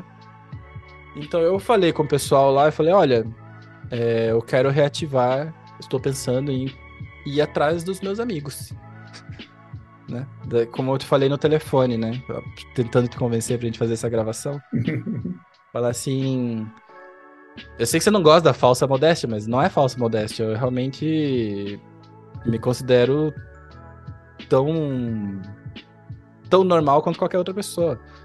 Mas a gente tem uma coisa assim que inspira as pessoas quando a gente fala, quando a gente ouve, quando a gente conversa, quando a gente senta aqui e expõe o nosso coração, né? Porque é isso que a gente faz. Né? Sim, é. Uma conversa tão longa não tem como ser é, ensaiada, né? Ou até dá, mas é. não, não 89 episódios ensaiados, né? E, e assim, passa a fazer sentido é, demais a, a, tua escolha. É, é, é, é daqueles, daqueles grandes momentos na vida que o passado se ressignifica. Estou falando isso porque é, você olha para tudo que fez, todos os programas, todos, todas as noites que você se dispôs a sentar com pessoas, para depois ter aquele material ali editado, para escrever um post, para ter uma arte, para querer fazer encontro, para ter um grupo no WhatsApp, conversar e tal. Sabe? É, é, é, se ressignifica porque parece que a, a, a vida lhe formou para chegar nesse lugar.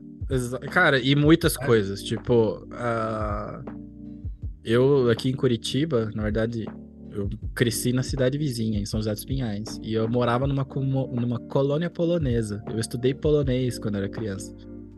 E saber que um dia eu ia pra Polônia, esse é um negócio muito mind-blowing, né? Explora a nossa cabeça. É... E mais coisas até. É... Eventualmente, quando a gente estava lá na Polônia, é, os... as palestras dos congressos, obviamente, são topíssimos, né? Qualidade lá em cima. E para aprender mesmo, muita coisa boa. Só que o corredor, sabe? O corredor e o after eram muito importantes e muito bons, sabe? Porque realmente todo mundo tava longe de casa, todo mundo queria sentar, tomar uma cervejinha, conversar ali depois do evento. Então, tipo, a gente ia conhecendo muitas pessoas, sabe? E aí veio uma pessoa conhecida da gente, que eu não vou citar o nome. Por... Mas enfim, veio uma pessoa conhecida da gente e me apresentou, me catou ali pelo braço, literalmente, e saiu me apresentando para uma caralhada de gente e falava assim, ó, eles são um movimento é, genuíno de consumidores, falando pro projeto Vaporacast. E eu assim, nossa, né, que moral, né? Mas aos poucos foi me caindo a ficha que até a dificuldade que a gente tinha de ter patrocínio faz com que a gente seja mais autêntico ainda. Sim. Porque Sim. A, a, tabaqueira nunca ofereceu nada pra gente. Eu acho que era uma questão até de delicadeza da, da Ana Lúcia. Porque por mais que seja indústria, por mais que tem muitas questões que a gente tem que rever em relação à indústria, eu acho que ela entendia desde o começo. Se eu der dinheiro para eles, eles vão querer. Se eu oferecer alguma coisa, eles vão querer. E aí eles Sim. vão. Pode se queimar e falar que são patrocinados pela gente e tá, tá, tá. E, e um dia isso vai cortar minha credibilidade. E a falta de apoio também via mercado ilegal, via, via as marcas de vape Sim. também, era um negócio meio miado ali. E quando a gente começou a ter mais visibilidade, ninguém do vape queria apoiar a gente. Porque ninguém queria pôr a marca do ladinho da gente incomodando a Anvisa, fazendo post marcando Sim. Inca né? E agora que, é, que eu assumi mais ativismo ainda, eu até tive reuniões com galera do, do mercado informal. E tipo assim, olha, eu gostaria muito que vocês me apoiassem, me patrocinassem, mas eu não posso pôr nada de vocês. Porque agora eu sei que a Anvisa me ouve, agora eu sei que a indústria me ouve. Porque agora eu já sentei na mesa deles. Já sentamos do lado deles. Já conhecem nossa cara. Sabe? Agora a gente não é mais a galerinha do podcast. Porque toda essa gente vai nos congressos. Ainda mais esse que foi do Brasil, sabe? Tipo, a gente foi exposto a pessoas, N pessoas da indústria, N pessoas da Anvisa, N pessoas de um monte de coisa. E. E a resposta deles era muito positiva, inclusive. Eu tinha medo de falar com pessoas da Anvisa achando que a doutora Alessandra não é atualmente Anvisa, ela já foi. Hoje ela tá fazendo dando consultoria, coisa assim pra indústria. Mas eu sempre achava de que só a gente, consumidor, achava que o vape era uma boa ideia. E aí, quando você começa a estar em lugares e ver pessoas importantes, vamos supor assim, é, defendendo o vape também, você começa a ver, tipo, gente, eu não tô sozinho nessa história. E aí a gente começa a receber apoio da América Latina e fala, eu não tô sozinho nessa história. Então que todo aquele sentimento de morro em ponta de faca foi embora. E a impressão Sim. é que dá é que depois do momento que eu assumi que eu sou ativista, que eu defendo essa causa, é, é, a, a principal coisa é que agora eu assino com meu nome. Essa é a diferença. Sabe? E as coisas começaram a acontecer, começaram a me enfiar em congresso, começaram a me enfiar em viagem internacional. É, vou participar em muitos outros congressos agora no segundo semestre. Estou só esperando que, que confirmem essas coisas, sabe? Agora eu vou ter que começar a me preocupar com não dar a impressão que eu tenho alguma ligação com a indústria tabagista. Porque se eles veem eu conversando com esse pessoal, podem falar que tem uma ligação e falar, não, agora a gente tem que tomar alguns cuidados, sabe? Mas isso tudo aconteceu em seis meses, cara. Seis meses? É, mês sete. Essa loucura começou em março. Mas eu sei que você é um cara ocupado. Eu sei que você tem a tua vida, você tem filho pequeno, você tem uma empresa. Eu não tô dizendo, Rafa, larga tudo isso, vem comigo e a gente vai bater panela pra caralho na rua agora e vamos liberar o vape. Não é isso. O que a gente precisa é da nossa. E, e que bom que a gente tem essa sensibilidade, porque a gente sabe que o que a gente precisa é conversar e inspirar pessoas. Não é a gente que vai resolver esse negócio sozinho, nem a Paula. Eu sozinho não vou resolver esse negócio também. É óbvio que não. É... Até quando eu estava escrevendo essas. Tipo, beleza, quais são os desafios? Interligar as comunidades amer... Eh, latino-americanas. Promover a discussão do vape no Brasil. Tipo, cara, isso são objetivos inatingíveis. Mas de repente eles começam a parecer super tangíveis. Sabe? Porque a gente tem alguma coisa que quando a gente fala as pessoas escutam. E você também tem isso. Então, que é por isso que eu falei assim, Rafa, a gente precisa voltar pro Vaporacast, a gente precisa gravar junto. Porque isto aqui já é ativismo. Sim. Sabe? É... Cada um pode contribuir à sua maneira. Tem gente que é tipo eu, que essa indignação me move. E me move mesmo. É... Não é o amor ao vape que me move, é a indignação. É de ver assim, porra, a vida do brasileiro vale menos do que a vida do sueco? ou a nossa ciência que é tão avançada que a gente sabe de coisas que eles não sabem? Porque a gente, teoricamente, fez essa escolha da proibição primeiro por um princípio de precaução e a manteve através de dados científicos, em teoria. Mas em teoria não, foi feito através de pesquisa. Tem que ver que pesquisa é essa. Como é que a pesquisa aqui do Brasil, que embasa uma proibição, é, como a da Suécia tratando o mesmo produto, ou do Reino Unido tratando o mesmo produto, ou Nova Zelândia o mesmo produto, é a ciência é a razão para liberar, entendeu? Mas aqui a Sim. ciência é a razão para proibir. Isso é um negócio que não cabe na minha cabeça, porque até acho que eu que sou da, das exatas da engenharia, para mim é um ponto morto esse negócio. Já tá resolvido. Já é. Eita. Isso é uma parada que indigna, porque na GFN, quando você vai em congresso e tudo mais, ninguém. Aliás, aqui no Brasil até que sim. Mas no GFN ninguém tá falando sobre regulação. Tipo, os países europeus, os países mais ricos, estão discutindo a lição número 2, número 3, número 4. Estão começando a achar aplicações médicas para nicotina avançadíssimas já. Estão conseguindo emular, ligar e desligar como um interruptor a demência senil através de nicotina. E aí os caras estão falando disso, estão falando da, da discussão moral, se os médicos têm que receitar ou não, porque, é, sabe, estão discutindo sobre N coisas e aqui no Brasil a gente está falando nicotina mata, hein, pessoal? Sabe? É, a gente tá na idade da pedra aqui. A gente regrediu demais. E até essa, essa parte que tu falou da, da a mesma ciência que aqui é, proíbe, é, é aqui em outro país libera. Tem outra coisa que vai além, né, velho? Que além do liberar, muda as estatísticas.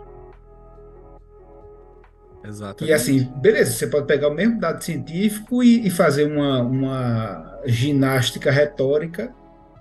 Isso, vamos fingir que os dados são os mesmos, né? Porque não são. É. Não são. Mas se a gente fingisse que era o mesmo dado, você pode fazer uma ginástica retórica para levar onde você deseja. Se algum governo não tem a, a, o, o peito de fazer uma evolução, porque toda evolução tem resistência, qualquer evolução em qualquer, Sim. em qualquer área da humanidade, tem resistência. É, se um governo não tem peito, ele vai pegar dados e vai malhar os dados para eles falar, dar porrada nos dados até eles falarem é que você quer ouvir. É o viés científico isso. É, o viés científico. E, é. e isso é um problema. Eu tava ouvindo um podcast esses dias atrás, acho que era no Jovem Nerd, mas que tinha pessoal da ciência lá. Eles estavam falando que um dos jeitos que hoje estão fazendo isso é você já registra as premissas antes. Existem métodos, metodologias para você evitar ou diminuir a chance de aparecer um viés científico, porque isso pode acontecer com qualquer um. Sim. Qualquer um que está é. pesquisando, é. né? Então, muitos lugares, muitos estudos, você registra as premissas antes porque você vai lá e registra o método e a premissa. Aí o resultado é o resultado que deu. Você não pode ir Sim. lá e coisar, sabe? Mas é que quando os cientistas são cobrados por resultado, eles têm que fazer um resultado. Né? Até na própria ciência. Fazer um jeito outras que coisas. É. E claro, tem muita tem muita gente ma mau caráter nessa história, né? Teve um no congresso que rolou na Colômbia, o Dr. Roberto Sussman, que é do México, que é astrofísico, mas ele trabalha nessa galera, trabalha junto com o Vape fazendo revisão bibliográfica dos artigos. Né? Então, assim, beleza, ele pode. E assim, o cara tem o mais alto nível acadêmico possível no México. Sabe? Ele é um dos top cadeiras do México. E o que ele faz, ele contribui com a comunidade Vapor, que é de saúde, de ciência, de química, coisas que talvez ele não tenha o conhecimento pleno, mas ele sabe como se pesquisa, sabe, qual, sabe fazer ciência, sabe metodologia. E então ele tem capacidade para ler e entender, pelo menos. Eh, eu tô falando como se fosse pouca coisa, mas é muito, né? Mas ele tem a capacidade de ler e entender, mesmo coisas que não são da área dele, porque ele domina muito o método científico. Sim. E ele fez uma apresentação na Colômbia, que fez também de volta no, no GFN na Polônia, mostrando a qualidade dos artigos contra. Porque, tipo, se você para e analisa e vê. Nem. Mostrando analisa... a qualidade boa dos artigos contra o vape. A boa a qualidade. Baixa qualidade. Ah, tá. Então ele agrupou os estudos que ele analisou, mas, cara, sei lá, 60 estudos que ele analisou ali, os 60 últimos. E ele notou que existiam muitos. Ele botou quatro indicadores. Né? Por exemplo, dá para repetir o experimento, a metodologia também. Quatro indicadores e foi analisando, né? Então ele pegou os estudos, leu e botava uma a quatro estrelas e ia anotando porque sim, porque não. Depois ele bateu, foi ver, tipo assim, para onde esses estudos miram, né?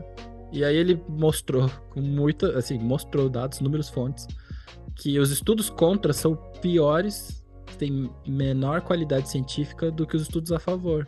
Estudos a favor, eles se preocupam mais com métodos, se preocupam, se preocupam com tudo isso. Ele não analisou conclusão, ele analisou método. E Massa. a boa parte dos, dos estudos que falam mal de vape falham no seu, no seu embasamento. Geralmente com frases tipo: É muito conhecido que a nicotina causa mal. Logo, pá, pá, pá, pá, pá, pá, pá, tá ligado? Então, às vezes é uma frase, é um negocinho assim, tá, mas é muito conhecido. Quem disse isso? Não, é, é, esse pedaço não tem citação, sabe? Então, assim, tem muito mau caráter, tem muita ciência mal feita, né? E é por isso que a gente precisa de alguém que tenha dos Roberto Susmas na comunidade, né? Mas até me perdi. Até, até me perdi porque que a gente entrou nesse assunto de ciência bem feita e tal. Mas é, são, são muitos interesses. E aí a gente percebe todos esses interesses convergindo para o Brasil e a América Latina. E Mas, aí bicho. isso deixa mais. Eu dei uma voltona e, tipo, fiz aqui um jeitinho para voltar no assunto, né? Todos os interesses convergem aqui no Brasil. Aqui no Brasil. Porque eles sabem que o Brasil é continental e vai puxar a América Latina junto. Se o Brasil proíbe, é capaz que estrague a luta dos chilenos, do, do, dos peruanos, sabe?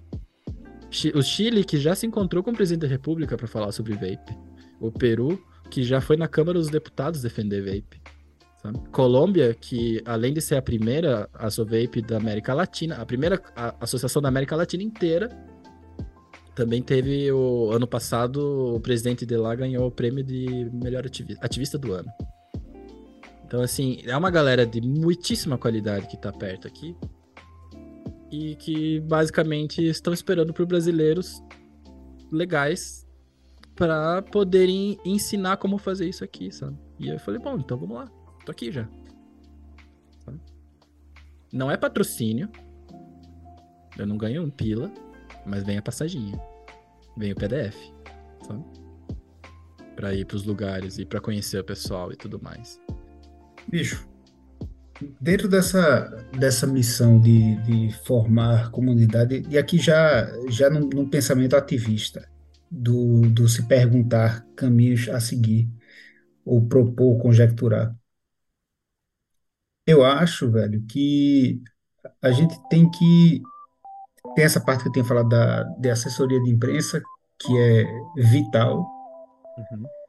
E a gente tem que, que pensar em, formatos de comunicação para fazer com que a, encontrar, fazer com que não, encontrar quais são os, as pautas que, que transformam o vape num assunto interessante. Por exemplo, é, Vamos pegar a lógica de thumb do YouTube, certo? Em thumb do YouTube, você precisa criar um, um, um mistério meio sensacionalista, né? Você não vai acreditar no que esse cara falou. Uhum. É. As cinco, cinco motivos você precisa criar, porque, enfim, é o formato de, de, de, consumo de conteúdo dentro de uma disputa tão grande, né, que as pessoas vivem disputa por atenção. Né? Então, a gente. É, eu, eu não tenho mais idade para o romantismo. Né? Depois de um tempo, você fica um pouco mais pragmático na vida. Né? Se é essa linguagem, de certa forma, é isso que a gente tem que também se adaptar. E digo isso, velho, porque é, né, nessa na, na, a história que a gente está vivendo tem vários a história que você contou Você, você falou história que todos nós que estamos escutando ou participando aqui do Vaporacast estamos inseridos numa história que a gente não estava nem sabendo. Pois é, eu, eu me senti exatamente assim, inclusive. É, então, é uma história que é lotada de clickbaits, sabe? Como é que a gente, como é que a gente consegue transformar é, esse tanto de movimentação que está acontecendo em mais clickbaits? Eu, tô, eu, eu, eu não tenho a, a, sugestão aqui na coisa, mas eu, o que eu estou trazendo é a provocação do velho. Está prestes a acontecer. a, a, existe uma movimentação hoje que pode mudar um, um, pedaço da lei. Existem pessoas que querem mudar um detalhe na lei que vai foder a todos nós. Entenda. Sabe? É, é a, a gente. É, bicho, a gente tem que, que encontrar o, o, nosso formato de, de se comunicar, a gente tem que encontrar o, o, jeito da gente, da gente ser pauta, além da parte de assessoria de imprensa, sabe? Se a gente entender... Digo assim, não é, não é eu que estou com assessoria, mas existe uma assessoria que está perto do, da galera Pro Vape, isso que eu quero dizer, sabe? É, seria, seria do cacete se, se a gente tivesse sabe? Porque é, talvez quanto eu... custa? Eu não sei quanto custa uma assessoria de imprensa. Ó, velho, é, assessoria de imprensa boa vai, sei lá, vou chutar aqui 15 pau para dois meses de trabalho. Uma assessoria legal, arrumar... legalzinho. Vai ter desafio, é. arrumar 15 pau. Pra... é. Bom, mas... Só que, assim, é, existe, existem várias formas de trabalhar com assessoria de imprensa, né? Existe a assessoria de imprensa que é o seguinte: você paga e, a, e um grupo de pessoas vai passa um tempão pensando e chegando para tu e dizer assim, Miguel, eu acho que uma pauta legal era a gente falar sobre esse detalhe na lei essas pessoas, por pensarem por você, vão cobrar por pensar por você. Uhum. E co é, vão cobrar mais caro por pensar sem entender tanto. Né? Então, ok, aqui eu, eu coloco no grupo do excluído, porque a gente não tem dinheiro para para achar um cara vapor que faça isso. É. Né? E isso não, não vai existir de forma prática. Então, aí eu volto para a lógica do clickbait. Quais são os clickbaits que a gente tem no mundo, no, no mundo vapor acontecendo hoje, é, para que a gente, a gente consiga, ok, é, se, eu, se, eu, se eu tiver um investimento mínimo, eu, eu consigo entregar pautas quentes, eu consigo conversar com alguém que trabalha com assessoria de empresa e fazer, ó, oh, conversar contigo, eu tenho cinco assuntos foda para tu conversar. Quanto é que tu cobra para bater na porta de, dos jornais, dos, dos lugares e, e, e, colocar essa pauta para rolar? Ah, tá, isso aqui é, tá, tá beleza. Isso aqui é um, um, uma, uma, frente de, de trabalho. Uhum. Outra frente é possível é pensando o seguinte: quem hoje evapora, além de nós dessa comunidade Vapor? Será que existe já, por exemplo, a gente sabe que o Igão vapora do Flow. Aham, ele tá me seguindo no, no Threads aí, talvez sem querer, porque ele talvez já me seguia no Instagram, mas mesmo assim, ó. Ah, é. Então, quem mais é, tá ali tá ali evaporando? Acho que tem outras, outras pessoas que têm podcasts e tal que, que evaporam. Será que essas pessoas, elas. Eu, eu acho que o, o Vape não rende um podcast no, no, no Flow. Ainda não rende. Ainda não. Porém, é, será que não é, não é possível ter um, um sei lá, o, o, Igão um dia tá lá vaporando por ele estar tá informado com alguma coisa e dizer, cara, mas sabia que tá rolando uma merda com esse vape aqui, cara? Eu quero, eu tô ensaiando de mandar uma mensagem e eu acho que, inclusive, eu tô ensaiando demais. Eu acho que eu só devia mandar um DM e ver o que acontece, sabe? Ah, então, mas aí. Se o cara, eu... o cara vai ler. É, tem um jeito mais simples de saber se o cara vai ler, né? Mandar e esperar se ele ler, né? Só que aí eu acho que você tem que, que, que ser, volto, a lógica do clickbait. Sabe? Vai gastar essa, essa, essa, essa, essa bala com a galera, irmão, você tem que entrar dando um chute na porta, no sentido de, Igão, vê só, bicho, tem tal merda, tal merda, tal merda acontecendo, existe isso aqui, você que é um consumidor, bababá, queria conversar contigo, queria dois minutos da tua atenção. Só para te contar uma história, não, não tô te propondo nada, não tô nada. Vê se... Quero que tu saiba. É. Só quero Vê que tu se- saiba disso. Ver se ele. Não é ver se ele, né? Mas ele é consumidor também. Ele vai ficar de cara. É, Uhum. é. Então, porque aí, às vezes, isso, isso entra num assunto, o cara tá entrevistando o deputado, não sei o quê, que o deputado falou, ô, e você aí que fica fumando esse negócio aí? Aí ele vai falar, Chupando- cara, Ficar chupando pendrive. Fica aí chupando pendrive, aí vai fazer, cara, o pior que isso daqui, eu tô com informação que isso aqui faz menos mal do que cigarro, não sei o que e tal, e tem lei aí no, no Brasil que talvez a gente se foda, tá ligado? Que jeitão dele. Então, às vezes a gente se foda pra e começar a passar informação no, no meio, um contexto. Então, é pensar quem são as pessoas fora da bolha que a gente pode nutrir, qual é a informação mínima viável que se entrega assim, qual, pá, qual é o parágrafo de impacto, sabe? Uhum. Qual é a informação mínima para se bater na porta é, dessas pessoas? Sei lá, um jovem nerd. É, eu. se alguém eu- ali evapora. Eu, eu, eu, eu, eu não. Mas sabe quem evapora? Quem Fujioka, do Braincast, evapora. Né? A Ana Freitas, também, do Braincast, que eu, pelo menos, é, está, vira e mexe né, no Braincast, va- vaporava. Bicho, Braincast Essa é a gente conversou. cacete. É. Não sei se você viu que tem um episódio gravado com a Ana Freitas. Procura aí. Não, não, Que é do Braincast. lá. Eu, eu tava, eu tava tipo, meu Deus, eu sou seu fã. e ela, que isso, tudo a ver, é só podcast. E eu tava tipo, é, pois é, quando fala isso pra mim, eu fico, embo... fico do mesmo jeito, né? Mas ela é bem maior, né? Mas assim, tem, É. tem esse lado do ativismo que é a gente gerar manchete, estar na mídia, estar na, na boca do povo, né? Tem, tem esse lado aí.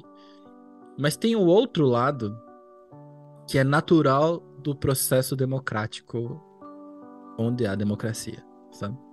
Hum. Então, eu já sabia mais ou menos disso na teoria, mas eu nunca tinha visto um exemplo da força do consumidor, sabe? Então que isso rola no Brasil também. Se, se eles vão fazer uma lei, vamos, vou falar direto do vape, não vou ficar dando outros exemplos aí também. Você vai fazer uma lei de vape, quem é o objeto dessa lei? Os consumidores ou possíveis consumidores, né? Os consumidores ou os futuros consumidores, ou sei lá, né? Claro que a população toda por per, se, né? Mas se existe uma associação de consumidores de vape e os caras vão legislar sobre vape, os caras precisam ser consultados, entendeu? Então que é um dispositivo legal, basicamente, que faz com que a gente em Bom, é um dispositivo legal. Então, foi assim que as associações começaram a surgir. O Chile já barrou três ou quatro propostas dessa lei. E ele falou assim: a última era bem boa, mas a gente acha que dá pra melhorar mais, sabe? E, e eles também eram eu e você. Eram ninguém. Sim, né? Eram Hum. ninguém. Eram pessoas normais que souberam aproveitar esse vácuo de representatividade e falar já que ninguém está representando, eu vou representar e vamos e- e a gente vai tocar e vai jogar as cartas conforme o que a gente estudou e o que a gente acha mais certo, né? E as associações foram crescendo, então esses exemplos ali são associações que já estão tipo na sua segunda geração, vamos supor assim. É, já rodou a eleição, já passaram o poder sabe? Não são pessoas que cataram o negócio e falaram, não, agora esse aqui é meu para sempre, sabe? A própria ARDT Iberoamérica foi fundada pelo Francisco Ordonez, presidente da Sovape Colômbia. Hoje, o presidente dessa organização é o Jeffrey Zamorra, que é o presidente da Costa Rica, da Associação da Costa Rica. Então, é uma galera que nem sempre está em uníssono, é uma galera que discute as campanhas, discute as coisas, que discordam entre si, mas que se respeitam e sabem da importância de cada um. Cada associação dessas, por mais que tenha o mesmo nome, são completamente independentes uma da outra, porque cada uma está inserida num país, num contexto diferente. Só que é legal porque quando a gente olha, eu falo olhar para a esquerda, né? Porque eles estão do lado esquerdo no mapa, né, da gente. A gente olha para lá, a gente consegue ver vários estágios da mesma briga, sabe? Então você tem o Chile que tá nesse ponto que já está recusando propostas porque sabe que dá para melhorar. Eles têm uma bancada de deputados do Vape. Uma bancada. Com, com os deputados da direita, do centro e da esquerda. Estão unidos pelo assunto. É, foi também, passinho de formiguinha, conversando uma pessoa, com uma pessoa por vez. É, no Peru, tava para ser lançada uma, uma, uma, uma legislação muito restritiva, muito proibicionista é, a Sovape Peru foi criada e ele foi lá no parlamento, lá no congresso, e agora eles estão na lista de entidades que têm que ser consultadas. Então, assim. É... E tem outros que, tipo, já tem tabaco aquecido no mercado, já tem algumas coisas, mas ainda o vape não chegou, estão brigando por isso.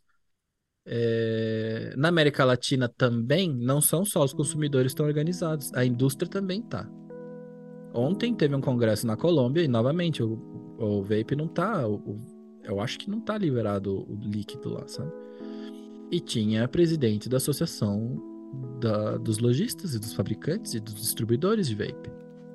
E um desses, uma dessas uma das empresas que participa da associação é a própria tabaqueira. Agora não vou lembrar se era PMI ou era, ou era outra. É, no Chile tem uma associação dos lojistas e distribuidores, IPA, e tem uma outra. E tabacarias e tudo mais. E tem uma outra outra associação que envolve eles mais as tabaqueiras. Então, assim. Mesmo em país não regulado, a indústria pode se organizar. Que é o que eu acho que o Brasil tinha que fazer também. Já que a gente, como Urgentemente. consumidor. A gente, como consumidor, não pode fazer nada por eles. E eventualmente a gente vai contra eles. Né? Porque no sentido que, sei lá, às vezes eles podem querer um, defender um valor X, a gente vai querer que seja mais barato. A ah, gente sim, pode, sim. sabe? Tipo, evento quando se vamos supor que a indústria brasileira se desenvolve e vira a indústria de vape brasileira, sabe? A indústria de redução de danos brasileira, mas é os, os, as empresas brasileiras, vamos supor. A gente, consumidor, vai começar a brigar com eles também. Porque Sim. a gente vai ter coisas que a gente vai querer. Vamos supor, a gente vai querer que os caras, sei lá, não vendam regulado, é, descartáveis que não sejam recicláveis. Isso vai ser um movimento se os caras continuarem vendendo pendrive para chupar. A gente vai continuar falando sobre isso, sabe? E, e eu não posso, como consumidor, e ainda mais como ativista, agora que eu já me assumi desse jeito, e defender o mercado ilegal. Porque o mercado ilegal é a grande, o grande problema do Brasil. A gente conhece pessoas maravilhosas dentro desse mercado ilegal que se preocupam com o próximo, que estão que, que estão nesse negócio do vape por uma razão não só financeira, mas também nobre, sabe? Tipo a própria galera da Vape 81, né? É. é um, é um pessoal fora de série, sabe? Pessoal da Alquimia, pessoal da Upside, pessoal Putz, cara, a, a, grande maioria dos makers que a gente conhece e, da, e, da, e, dos lojistas que a gente conhece. Mas o Brasil já foi inundado por um outro tipo de comerciante que não tá nem aí pra nada, que é os seus caras do descartável, que vende na balada, vende pros adolescentes, vende pros negócios, sabe? E é tipo, eles fazerem um juice errado que a gente cai no E-Vale. Né? É. E assim, e aí a gente, quando você começa a ter essa visão internacional um pouco mais madura, você começa a perceber que tem produtos que são desenhados só pra gente, do mercado ilegal. Juice, qualquer, todo dispositivo que é mais do que 20 miligramas já não entra na Europa, já tem porta fechada. Então esse, esse produto encontra o seu mercado nos países que está proibido, porque os países que estão legalizando também vão, vão chegando perto desses limites da TPD da Europa, né? O Canadá também tem limite de nicotina, salvo engano. Então, assim, a gente começa a ter um mercado negro que não é nem culpa dos lojistas daqui. O negócio vem desse jeito, sabe? Vem Sim. da China desse jeito, vem do, do seu país e de origem. Tem demanda, sabe? acabou. E tem demanda. E a demanda existe, né? Existe em todos os lugares. Porque é nicotina, todo mundo já usa. Sim. Então, você começa a ter essa visão e começa a perceber o quão distorcido está, sabe? E eu não tenho como chegar e falar na frente de uma Anvisa, falar, olha, o mercado ilegal é péssimo, mas esses três, quatro são ótimos. Não, esses três, quatro que tem que se organizar e defender seus, seus direitos. E eu penso uma maneira de fazer isso com os makers, de apresentar pelo menos essa urgência para eles, para que eles se organizem e falar assim, a gente vai ser aliado no background, Sim. né? Eu vou te apresentar para todo mundo que eu conheço. Você, sabe, tipo, mesmo, esse mesmo papel, assim, pegar pela mão e apresentar para as pessoas. Já, já estou com contato engatilhado com essas organizações da Espanha, de, de lojistas, né? Da indústria, né? Da Espanha, da Argentina, do Chile e da Colômbia. Já estão sabendo que eu vou procurá-los para conversar, porque eu quero entender como é que é essa dinâmica. Para poder chegar e falar para eles, olha, indústria brasileira, vocês querem vocês precisam se definir. Vocês são consumidores ou vocês são a próxima indústria? Né?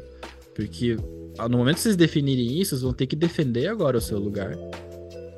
Porque uma outra estratégia para a liberação é puxar o assunto via comércio, indústria e comércio. Não é só uma questão de saúde, é uma questão também de arrecadação de impostos, arrecadação de geração de empregos, etc, etc, sabe? Então também vai começar esse assunto também por fontes confiáveis, também será come... também vão começar a atacar desse jeito. E aí é a chance que a galera Excelente. da indústria tem para entrar lá, porque eles não precisam levar o upside, eles podem levar um terceiro que representa os interesses deles, um advogado. Um, alguém, advogado não necessariamente, alguém que advogue por eles, né? Porque eles precisam sentar na mesma mesa que a tabaqueira, que a Anvisa e que a gente porque, na minha opinião, eles Porque são. Porque a cadeia produtiva genuíno. tem que estar. Sim. Exato. Sim. Né? E. Tem bem... é, fabricante de, de juice, fabricante de coil, loja. Né? Só que a nossa responsabilidade acaba aí. Acaba e falar, gente, Sim. façam, eu posso te ajudar. Mas eu não vou fazer por vocês. Né? Não posso fazer por vocês. Né? Eu não, não posso nem aceitar o dinheiro de vocês. que tristeza, né? Aí você fala, como é que eu vou conseguir 15 pau pra uma parada de, de imprensa? Sabe Deus, né? Mas eu ando tão otimista que eu penso assim, velho, se for necessário, essa grana vai aparecer. Sim. Sabe? Então. Eu acho, bicho, que. Que com a. Tá quase três horas do episódio, hein? Só pra avisar. eu já, já tô na, na minha horinha para seguir o meu ritmo biológico, que faz parte das mudanças que aconteceram na minha vida. É, mas assim, eu acho que para muita gente só basta entender o que está acontecendo. É, sabe? Para mim bastou isso. E o resto, a indignação tomou conta. Eu acho que tem muito é. mais gente, assim. Eu, assim, eu não posso apostar que a indignação é que vai mover, né? Mas... É, mas, bicho, se você vai parar para pensar em quem, em quem faz juice. Velho, para essa galera que, que largou emprego, que comprou galpão, equipamento, e que passou, mesmo quando estava antes da, da de, de, polícia fechada e todas essas merdas, estava lutando contra preconceito com relação a juice brasileiro, lutando é, contra disso, gente que né? fazia, uhum. é, que fazia em fundo de quintal, Pô, é, é uma galera que é muito guerreira, sabe, velho? E, que, e tem gente que ainda existe. E eu não quero que venha, tipo, os estrangeiros e, o, e as gigantes multinacionais e pá, pisem. Porque, assim, na é. minha humilde opinião, aquela vontade que algumas pessoas têm, falar, não, quando chegar a hora, meu produto é top, não sei o quê, há uma chance que a tabaqueira queira me comprar. Eu acho que essa. Eu acho que isso não é uma realidade, sabe?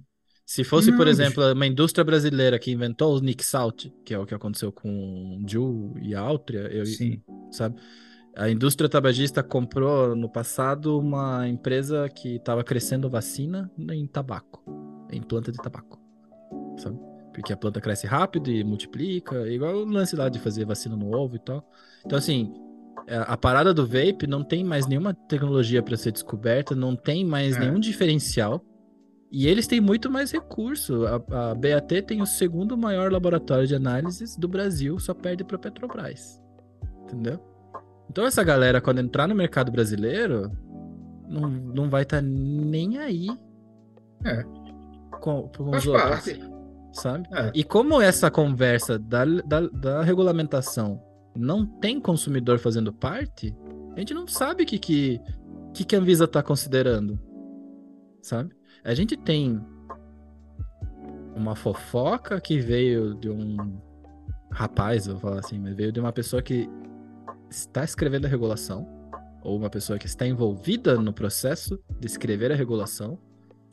E a notícia que chegou pra gente de bastidor é que o Brasil está olhando o exemplo da Austrália, que atualmente é o pior exemplo de regulamentação do mundo. Porque eles liberaram e voltaram atrás. E quando eles liberaram e voltaram, quando eles liberaram, eles criam então um mercado oficial de vape, certo? Já um mercado Sim. de produtos de dano reduzido. E quando eles proíbem, eles transformam todo esse mercado em ilegal. Sim. Eles tiveram um aumento de 600% no mercado ilegal em pouquíssimos meses e aumento nos tabagistas.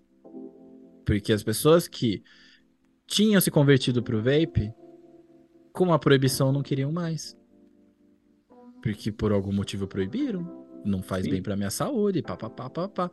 Então, é o lugar onde. A Austrália atualmente é o único lugar onde você tem mercado negro, onde o mercado negro cresceu, é o lugar onde o mercado negro cresceu mais rápido, foi lá. E eles têm um modelo muito curioso, que é para você vaporar, você precisa ter uma recomendação médica, você tem que ir no médico. E ele vai prescrever para você vape, e aí você pode comprar o teu vape. O Brasil tá querendo fazer esse movimento.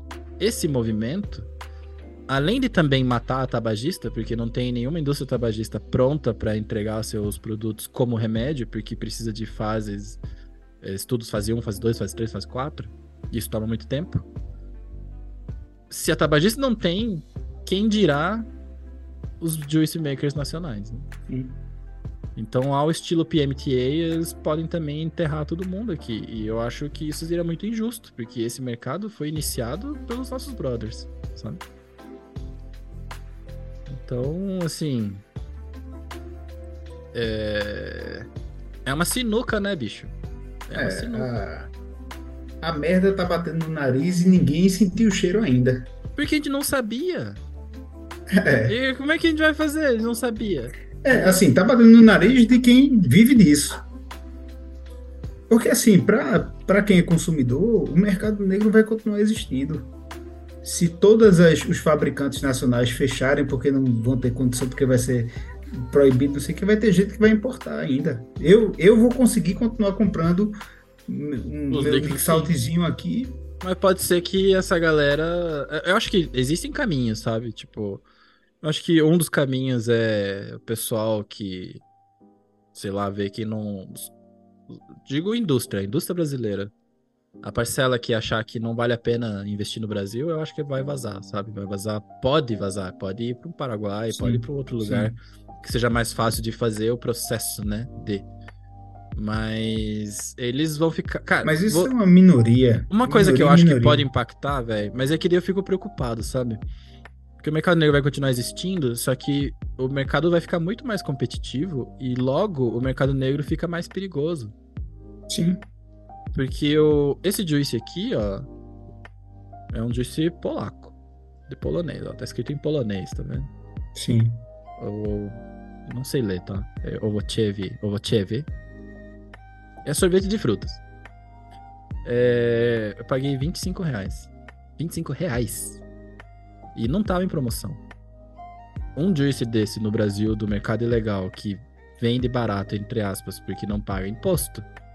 Mas paga um monte de im- imposto escondido no, no cara que traz pro Brasil, no cara que sobretaxa Uhum. ele, no preço que ele não tá comprando de atacado, ele tá comprando de varejo numa loja, pra mandar pra um locker, pra mandar pro Brasil, sabe? Isso tudo é imposto, meus amigos. O É. Juice Nacional fica o quê? 50, 60, 70 reais, 60 ml. E lá na Polônia, mercado liberado, Juice Nacional polonês a 25, 30 reais. Sabe? Então, assim, o que será que vai vir a 25, 30 reais? Que a gente sabe muito bem que essa garrafinha custa uns 4, esse rótulo custa uns 2. Sobrou vintão aí pra fazer. Tipo, sobrou vintão. Sobrou 15 reais pra fazer o Juice. Os caras vão me entregar o, o Juice de 60 reais de hoje com 15 pila? Nunca. Entendeu? Pessoal, é, então, assim, Pro consumidor, isso é maravilhoso. Porque como consumidor, o que, que a gente vai defender? E já está defendendo. Que o imposto seja cobrado em relação ao seu dano. Seja proporcional ao dano, seja proporcional ao impacto que ele tem na saúde pública. Então, que o, o vape ele tem que ser, no mínimo, igual ao cigarro, o preço. Tem que ser atrativo no preço. Porque se ele for mais caro, a gente isola justamente as pessoas que mais fumam, que são os pobres. Né? Então, vape Excelente. tem que ser barato, tem que ser acessível, tem que ter qualidade, né? E... E bem, eu acho que o mercado vai ter que se ajustar, sabe? E acho que eles merecem um heads up. Porque se a gente faz isso, sei lá, agora, mês que vem, eles têm seis meses para se preparar para esse baque, né? Então, né? Mas olha, Rafa, a gente tem um episódio já. Conversamos um bocadinho, hein? Duas horas e meia, eu acho, de episódio, e eu ainda é. sinto que dava para continuar, né? Dava. Isso é assunto para um dia inteiro Sim. De, de, de conversa. Né? Então, eu nem sei, eu vou, durante a edição, quando eu estiver editando esse episódio, eu vou dar um nome para ele, porque a gente passou por várias coisas, mas eu acho que ativismo é um grande tema central aqui. É... Por ser ativista, por estar junto com. Não sou eu que sei muito, é a soma de muito conhecimento de muitas pessoas de muita palestra, de muito congresso, sabe? O congresso é da hora e tudo mais, é da hora e tudo mais, mas são 12 horas de conteúdo, sabe? 12 horas, de Sim. 10 horas às vezes, né? É... Então a gente vai aprendendo essas coisas, né? Vai, vai se atualizando. E eu acho que a gente deveria ter uma presença maior brasileira nesses congressos internacionais eu realmente Sim. não estou na posição de falar, tipo, Rafa, cola comigo que eu vou te levar para conhecer o mundo. Como estão fazendo comigo. Mas eu acho que. Acho não, eu já falei para eles, estou reativando membros da comunidade brasileira, que são pessoas que podem estar junto com a gente aqui, aprendendo e, e empurrando, sabe? Porque é mais simples do que parece. E você decide o quanto você quer se envolver. Né? Cada pessoa decide o quanto quer se envolver. Sim. É... Então eu deixo esse convite para que você assuma o seu lado ativista. Mas mais do que isso, um convite para que você continue sendo, ou volte a ser, continue sendo. Continue sendo inspiração para as outras pessoas. Porque você sabe que você é inspiração de outras pessoas pelo um um sinal, pelo tanto de que copiavam teus posts, por exemplo. você ficava bolado. Que você ficava bolado. Copiavam muito. Meu Deus do céu. Sabe? Então é, é referência. É. Do mesmo jeito que. Não é nem copiavam a gente, não é isso, mas. É, do mesmo jeito que depois que o Vaporacast começou a ficar conhecido, mais gente começou a fazer podcast. Né? Não por causa do Vaporacast, mas porque viu, tipo, gente, esse negócio de conversar e conversar com tempo, de coração aberto, é uma boa. Dá certo, chega para as pessoas. E é isso mesmo. Né? Então, a minha proposta mesmo, que eu estou escrevendo naquele projeto do QAC, que se você tiver um projeto também, ou quiser pensar alguma coisa, ou qualquer uma pessoa que esteja assistindo aqui, ouvindo ou assistindo, cola em mim, manda mensagem, tipo, como faço para subir um projeto? Como faço para participar desse processo seletivo? Porque eventualmente, porque o, o, que a gente quer é que seja um processo seletivo. Só Sim, teve, é, eu acho que o único bolsista brasileiro é aquele Cláudio. Aquele Cláudio, o Cláudio. Que tem feito um trabalho sensacional na América Latina, mas como era em espanhol a gente não sabia. Né? Mas ele é o único bolsista Isso, brasileiro. inclusive, é um fator muito atrativo para quem para quem está ouvindo saiba, você que está ouvindo aí, que de repente bate alguma curiosidade, saiba que você está no melhor momento da história. Para começar a falar. Para começar. É. E é qualquer melhor coisa, é comunicação, é uma parada massa, assim. Tem, tem uma menina da, da Argentina fazendo isso. Ela tem um projeto que ela está fazendo um levantamento do, de quantos pods são vendidos na Argentina para ver o que fazer com isso. Só que o primeiro passo é o levantamento, é a estimativa, né? Você precisa ter a projeção. né, e tal. Então ela tá pegando todos os descartáveis. Tanto que é que se a gente tivesse mais perto, ia falar, tipo, pô, me dá essa tua garrafa de descartáveis pra dar pra menina, sabe? Pra dar pra Aileen. A menina, tadinha, ela tem nome. Aileen, que é a Community Manager do Assovape Argentina. Então ela tem uma bolsa, ela trabalha pra Assovape, ela dedica sua atenção lá.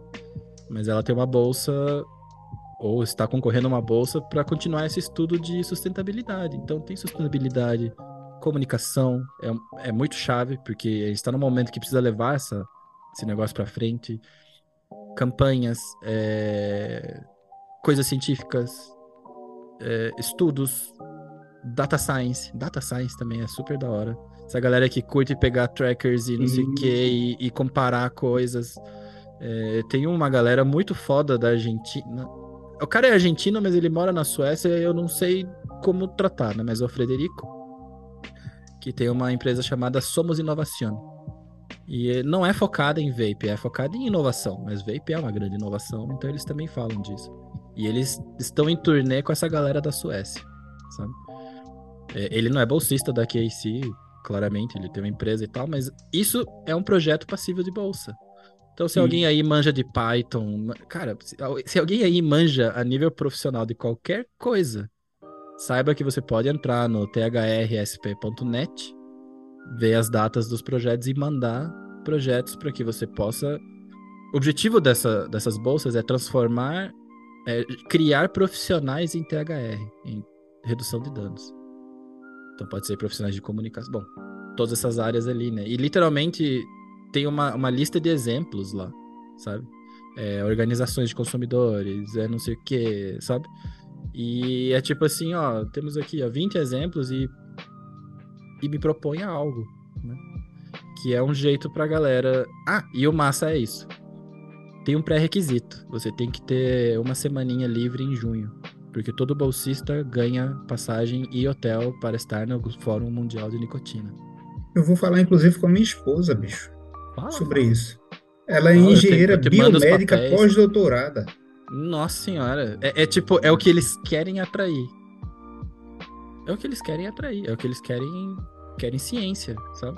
Sim. É, e assim, e aos poucos, as coisas dessa galera que é ativista, ela começa a surgir em livro, que é publicação. Eu posso, por exemplo, agora, através desse livro, já dá para sair um TCC sobre redução de danos. Então, se tem alguém querendo fazer TCC de redução de danos, tem um livro inteiro falando do conceito de redução de danos e dos direitos humanos. Um dos argumentos é, por exemplo, o direito à saúde. A gente tem direito à saúde. É direito à saúde. O, o fumante também tem direito à saúde. Por isso, através de um, poder escolher um produto de dano reduzido. É, o fumante também tem direito à livre escolha, né? É, e o lance da saúde, né? Não terminei. Muitas vezes os fumantes, eles são têm o seu tratamento de saúde negado porque fumam. Isso a gente já viu muitas vezes. Né? É... Sendo às vezes porque o próprio ato de fumar pode colocá-lo em risco, né? Mas às vezes também é procedimento. Mas se essa pessoa vaporasse, talvez ela tivesse um. Talvez ela não tivesse esse problema daí. Sim. Né? Então, assim, ao, ao sermos negados dos, dos nossos produtos, que a gente. Aliás, desse jeito parece meio junkie, né?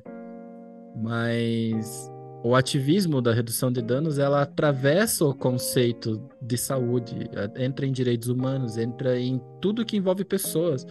E pode parecer até clichê, mas é uma das coisas cujo problema central é a desinformação, assim como assim como tudo hoje em dia. É. Projetos é. de verificação de notícias, fact-checking, não tem nenhum fact-checking no mundo de vape. Tá ligado? Um projeto massa é alguém aí que se dedique seu tempo para ficar respondendo Twitter aí do pessoal, Twitter e threads, por exemplo. É um projeto também, fact-checking.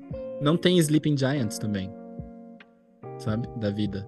E tem um monte de país, um monte de profissional de saúde que tá falando coisas contra vape, que tá recebendo dinheirinho do Bloomberg. Isso aí não, não tá ninguém falando, sabe? É, então, assim, pode, é, é, engraçado porque a gente fala desse episódio, começou falando que, ai meu Deus, tá animado, sou ativista e vamos lá, e estou viajando, fazendo as coisas, mas tem esse outro lado. Quanto mais você aprende, mais você percebe que você sabe pouco, né? E mais oportunidades você começa a ver com isso. Então, realmente, se alguém tem interesse de receber uma bolsa de estudos para defender redução de danos ao mesmo tempo, é... entre em contato. E existem caminhos infinitos, né? Caminhos infinitos, cara.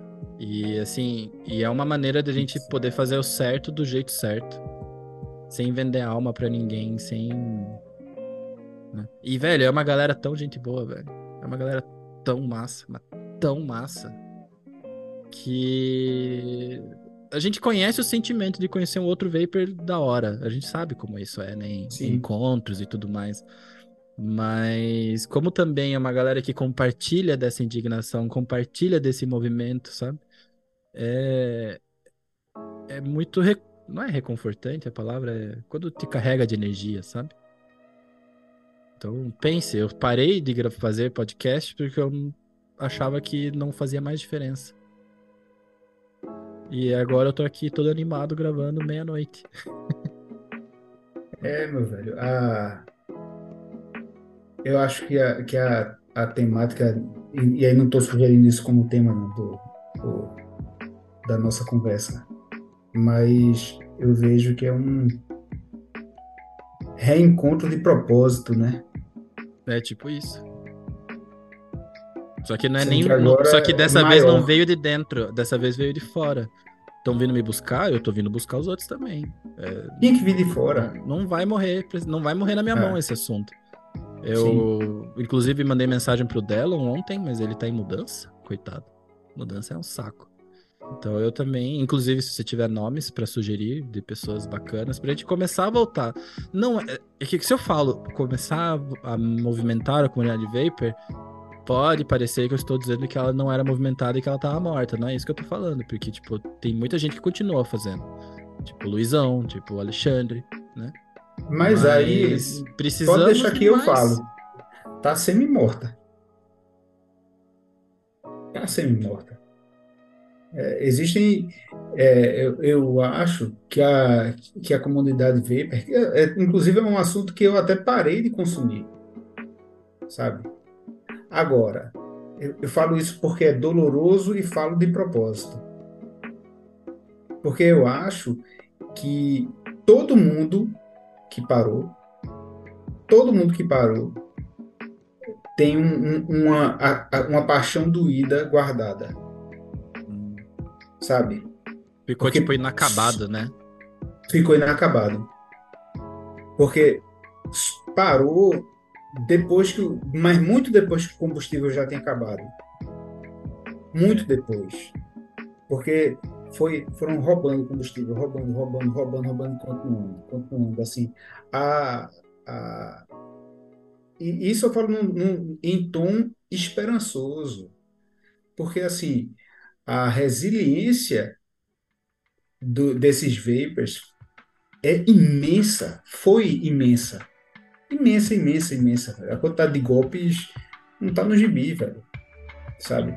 Então, eu acho que que isso não é um suspiro de esperança, não. Isso é uma ventania, um tornado de esperança e propósito que precisa realmente ser espalhado, sabe?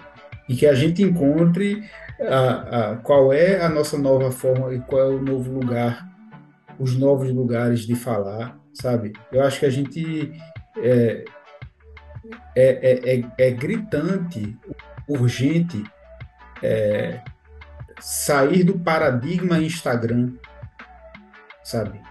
É uhum. É urgente, urgente pensar, tá, vamos falar sobre, sobre o, sobre vape, sobre todas essas coisas. Tem que, é, a gente tem que sair do Insta e. Sei que Instagram não é.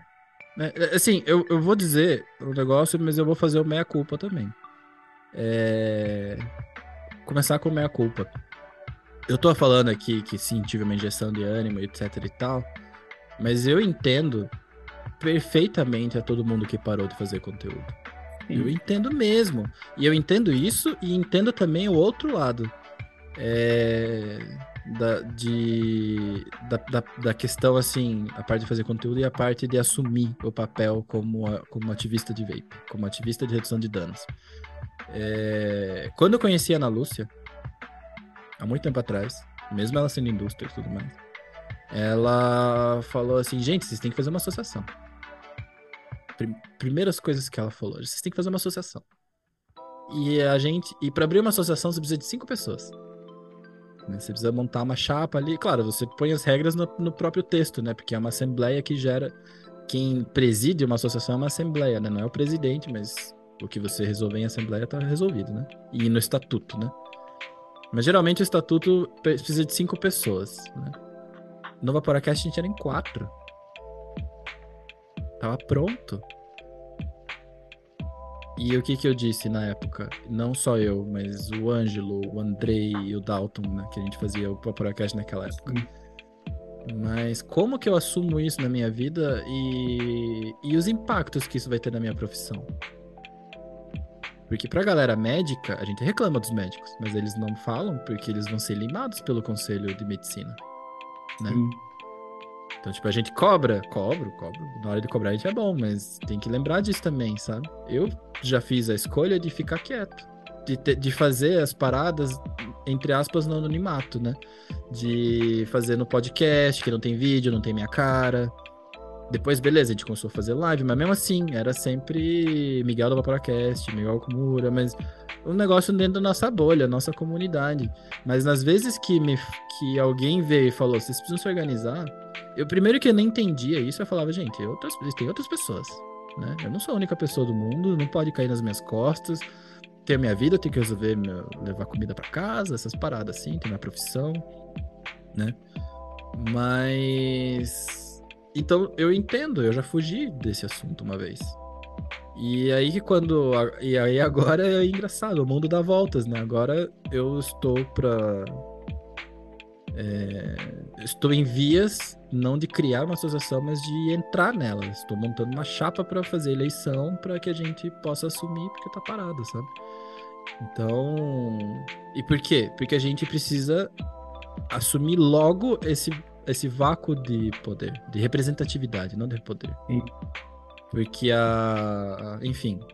Porque a, o primeiro passo é se organizar. O primeiro passo é ter uma associação de consumidores. E já deram a dica pra gente muito tempo atrás. Eu falei, não, então agora eu pensei, cara, agora tem que ser. Agora estamos Agora, tem, agora que tem apoio, né? Quando eu comecei a conversar com o pessoal da América Latina e falar assim, não, beleza, então eu vou, vou vou entrar nesse processo. Vamos começar a ver como que a gente faz a fundação ou o que a gente faz, né? É, veio o presidente da Sovape de Colômbia, a gente fez, ele, a gente fez reuniões, ele falou, me chame quando você quiser pra gente tirar, pra tirar dúvidas. E a gente fez para porque eles falaram, ó, oh, a gente apoia vocês. Então eu fiz reunião com eles e falaram, tá, como? Como apoiar? Como vocês vão apoiar?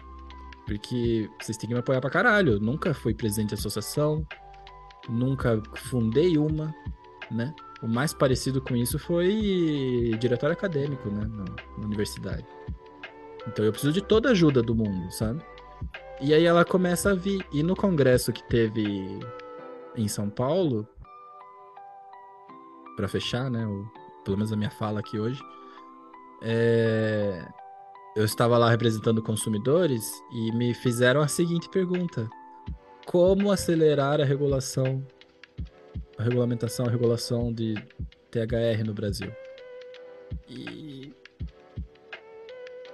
a vontade era dizer, tipo, fi, se eu soubesse, já tá feito, né? E então que eu acabei apelando pro lado emotivo, né? Falei, olha, é... contei a minha história de Vapor, contei por que, que eu fico indignado com isso, né? Porque contei que tipo, a gente teve que passar por toda essa barreira de desinformação para entender que o nosso país está tomando uma atitude errada. Né? Porque a primeira fonte que eu pesquisei foi a Anvisa. A primeira. Sabe? É... E então que para responder a pergunta, eu falei, olha, eu não sei, eu sei que os consumidores têm um papel a cumprir. Que é a gente se organizar, a gente assumir o nosso papel como consumidor e exigir a regulamentação do jeito que a gente quer. Isso eu sei, né? Então, agora que eu já falei em público que a gente sabe disso, só me sobrou uma alternativa, que é ir em frente com isso, sabe? Então, está em processo de não será a única associação do Brasil. Vai ser a gente vai trabalhar em parceria com a Direta. Eu e o Alexandre, a gente conversou várias vezes, a gente viajou junto para Polônia. A gente fez um não que precisasse, né? Porque ele sempre me apoiou, eu sempre apoiei ele.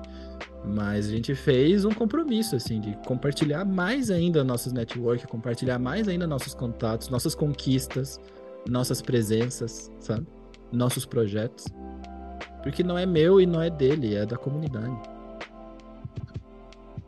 Então, bem, trago soluções, trago esperanças, mas eu trago uma caralhada de problemas junto comigo, sabe? E de, precisamos de ajuda. Precisamos Sim. botar gente, sabe? Precisamos voltar a conversar sobre isso. Precisamos. Se não é a gente, quem vai fazer? É. Eu tenho alguns nomes na cabeça também. Uhum. Então, assim, a gente, a gente pode. Conversar. A gente pode usar o Vaporacast para vir aqui e fazer um grooming com o pessoal. Falar, olha só, que legal. isso vai ficar gravado, isso vai pro episódio. Então a gente não vai esconder nossa intenção, mas a nossa intenção mesmo é a minha intenção mesmo é, tipo, tentar passar um pouquinho desse otimismo. Porque, por mais que seja uma luta impossível, me parece possível agora. A gente tem ferramentas, a gente tem conhecimento, a gente não tem dinheiro. Na verdade, mas assim, eu tô vendo que dinheiro não é tão, tão possível quanto agora. Exato. E o, qual que, o que, que a gente quer fazer? Igual no Chile. Rejeitar a primeira versão. Porque a primeira versão não vai vir boa e fazer ela ficar até o jeito que for do nosso. Eu só vou sossegar quando isso acontecer, eu acho. E aí eu posso partir meu próximo desafio. Que é, não sei, mas. Eu realmente. Próximo é o próximo. Parei de pensar, eu que sou uma pessoa ansiosa, parei de tentar desenhar o futuro na minha cabeça, sabe? Porque eu não tinha como prever que 2023 eu ia viajar a cada dois meses. Não tinha como prever isso. Então eu tô também vendo onde é que a vida leva e seguindo o coração, sabe? Sim. E graças a Deus, é meu chefe entende isso. Graças a Deus, ter podido viajar e fazer as coisas e continuar ganhando meu salário, porque né, ninguém tá bancando a gente. É... Essa parte acho que vai ser sempre difícil, mas pelo menos eu sei que para os eventos bons a gente vai ser convidado de alguma maneira. Que fique registrado, o convite do Vaporacast para a GFN veio da própria CEO do evento. Então, assim, nossa moral tá alta, mas eu acho que é tá alta porque eles não têm muita escolha. mas vamos não. lá. Vamos lá. Não é porque não tem muita escolha, não. Tem, tem poucas opções. Poucas mas opções. felizmente tem uma opção que é boa. Felizmente, né? E eu quero mostrar é. que não é só uma, tem N. N. Sim. E eu gostaria mesmo, mesmo, que a gente realmente possa cantar um karaokê muito louco e na Polônia ano que vem com todo o resto da América Latina. Nesse caso, eu já digo para quem for submeter projetos para scholarship, para as bolsas de estudo, que já comece a pensar aí o que, que gosta de cantar no microfone, porque o pessoal ativista gosta de festa e eles só vão te aprovar depois que você cantar uma música na sua língua. E se eu fizer esse bullying comigo, eu vou fazer com os outros também. Sabe? E é uma galera. Qual foi a música? Qual foi a música? Cara, eu fiquei travado, porque eles não conheciam nada. Essa parada que a gente não conhece as músicas deles se passa pra cá também, e eu não queria Sim. cantar Shakira. É. Aí eu cantei. Na Polônia, eu achei Tempo Perdido do Legião Urbana. Em português. Que, velho? Aham. Uhum. Cara, esse. É, é, é, depois a gente tem que fazer um episódio só dos rolês. Talvez a gente pode. Na real, eu preciso fazer um episódio para falar só sobre o GFN. A gente pode. Pode falar dos rolês aí também. Porque nesse episódio do GFN eu quero falar pelo menos dar uma palhinha ou um. Ou pelo menos passar os, o assunto central das palestras que eu assisti ou das palestras que eu gostei de assistir, sabe? É, e também tem tudo. Palestra com, com festa é da hora. E ainda mais com fuso horário zoadão, sabe? Aí ninguém dorme, sabe? É um negócio muito, muito da hora, muito da hora mesmo. A gente andando, fazendo. Que é isso, né? Esse congresso, o after é muito importante. Por, pelo network, não pela Sim. festa. Pela festa também. Mas, tipo, velho, a gente andando nas ruas de, de Varsóvia, 25 latinos. 30 pessoas. Todo mundo muito notável na sua área. Inclusive, vários palestrantes da GFN também com a gente. E aí bate aquele negócio. Acho que é por isso que as amizades se criam, né? Porque você passa perrengues, você passa por dificuldades. Mas no fim do dia tá todo mundo ali cantando, bebendo, dançando junto, sabe? É muito. É muito bom saber que essas pessoas são legais. É Sim. mais um plus, sabe? Então eu espero que ano que vem a gente tenha uma equipe brasileira, sabe? Eu queria pelo menos uns 5, 6 que a gente pudesse sentar lá. Eu queria painel em português. É possível. Houve, o, nessa GFN teve o primeiro dia, teve painéis em espanhol para a América Latina. A gente precisa de painéis para o Brasil. A gente precisa contar para todo mundo o que acontece aqui. Porque, olha, eu juro que eu, eu, eu, eu vou dar na cara do próximo europeu que falar do Brasil como países de baixo e médio income, sabe? Que a galera gosta, né, de dar uma. Sim. É, o europeu não vê a América Latina com o mesmo respeito que vê. Os... Desculpa, europeus, sim, sim. mas eu me sinto muito terceiro mundo quando eu vou aí. Porque é o tempo todo, sabe? O problema do tabagismo está nos países de terceiro... Não falam terceiro mundo, né? Low and medium income. Low and medium income. Parece que a gente não tem a capacidade de pensar a respeito, não tem a capacidade de fazer ciência, sabe? Então, tipo, eu como brasileiro, falo, velho, a ciência brasileira é foda pra caralho, é top demais. A gente merece espaço aqui. Sim. E, e é isso. É que a ciência brasileira sofreu sofreu um bocadinho nos últimos tempos, mas aí é. é mas Mamilos. Estaremos de volta. É. Polêmico. mas é, mas eu. É. Fazer o quê, né? Não tem como ter ciência boa no meio de um governo anti-ciência, né? É. Mas. Mamilos, mamilos, mamilos. Mamilos! Essa discussão é outra, porque a gente tem que focar nas discussões que unem, né? Não nas que se. É, é, isso, isso, é... isso. Então, Rafa, a gente. Honestamente, é, a gente está se enrolando para terminar esse episódio, porque a gente quer conversar mais. É. Mas vamos deixar esse é último de pedaço. Assim. É, ainda mais depois de muito tempo, né? É. Então, vamos fechar o episódio, vamos para vaporadas finais e a gente fecha o episódio. Vaporadas finais.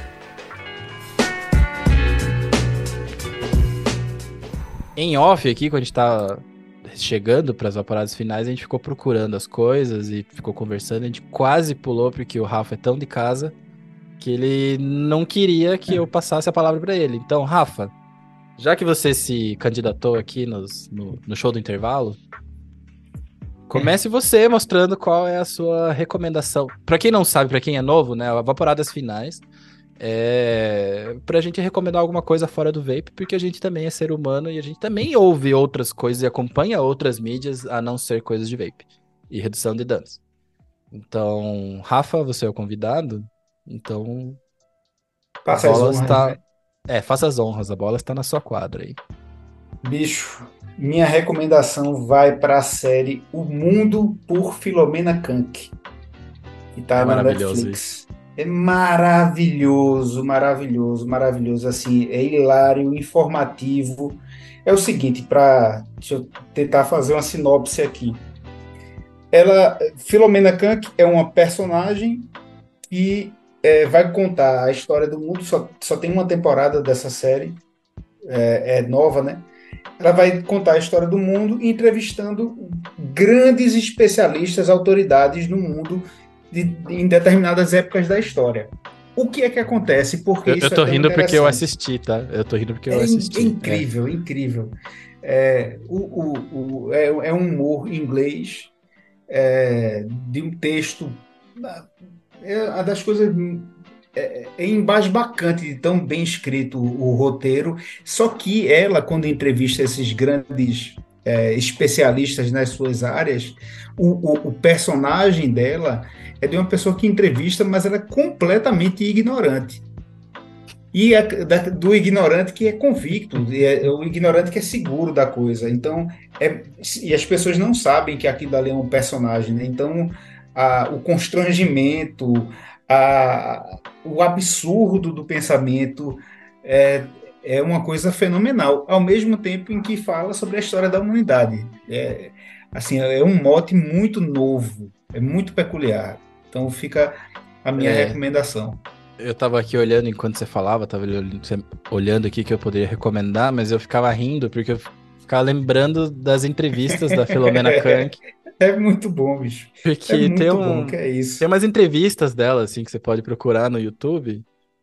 E aí ela vai contando as paradas, assim, né? E ela fala assim: olha, eu andei demais, caminhava demais, porque, tipo, esses documentários de coisa de história, coisa assim, é sempre alguém andando num matinho e a câmera acompanhando é. enquanto tá falando, né? Daí que ela falava que ela, quando ela desenhou, fizeram o texto, ela não tinha se tocado que fazer esse estilo, ela tem que caminhar pra caralho, assim. Então que ela falou eu vou que. até tipo, procurar a vídeo dela é, falando. E aí acho que tem um que quando eles estão no deserto, que ela cai e fica rolando, assim. Sim. É, ó, spoilers. ela falando assim, tipo, ah, quando eu tava lá subindo, eu pensei, tipo, pode ser divertido que eu faça isso. Mas, tipo, a galera falou que ninguém nem ajudou ela. Ela ficou lá rolando sozinha, fizeram o take. Ela, porra, ainda agora tem que subir toda essa duna, assim. Então, tipo, é muito divertido. Tanto o conteúdo, tem vários outros da Filomena Kank, eu acho. E tem ah, muita é? coisa no YouTube. Eu acho que tem mais coisa dela. Assim. Ah, não é só o mundo por Filomena Kank, não. Quer dizer. Que massa, velho. Vamos perguntar pro Google. Vamos perguntar pro Google. Filomena Kank. Para quem. Que acho que ela fez especiais, eu acho. A C-U-N-K, o Kank, para ajudar Isso. quem quiser procurar. C-U-N-K. E o Filomena é com PH. É. é. Eu acho. Ah, bicho, Cara, eu não, eu não vou procurar agora porque falta um minuto pro horário que eu te prometi te largar. Mas ela, assim, fez outros especiais. Ela começou, acho que no SNL. Ela foi, começou nesses negócios de ah, comédia, bicho. mas se procurar, você vai achar. Vou, a minha recomendação. Pra não esquecer. Procure. A minha recomendação no é do YouTube. E é bem nerd, mas é um canal que possivelmente já falei aqui antes, mas eu e o Alexandre, a gente não parava de falar sobre esses vídeos lá quando a gente tava na Polônia. E aí eu resolvi reassistir alguns e vi que tem coisa nova, que é o canal do Veritasium. Veritasium se escreve exatamente desse jeito, Veritasium, só que com S ali no final. É um canal de divulgação científica de muito alto nível, muito, muito, muito alto nível. É... Literalmente eu poderia recomendar qualquer vídeo deles, mas já que a gente tem que jogar direto ali algum, eu gostaria que vocês vissem o tipo de coisa que me interessa. Então, tem um aqui que é um vídeo que fala sobre entropia, que é o, o conceito mais não entendido da física, e ele explica de um jeito muito, muito didático, assim, sabe? E pode parecer que é um assunto muito difícil, mas é muito, muito, muito, muito interessante, sabe? É... E qualquer outro também. vídeo deles, assim, tem um vídeo dele que acho que é bacana, que é ele explicando. Lembra quando teve aquela primeira imagem do buraco negro? Sim. Na véspera de sair a imagem, ele fez um vídeo falando o que se espera que seja visto. Sabe? E aí ele foi explicando, assim, e ele explica com um flip chart, com umas paradas lá, porque que quando você enxerga para um buraco negro, você vê a frente e as costas ao mesmo tempo.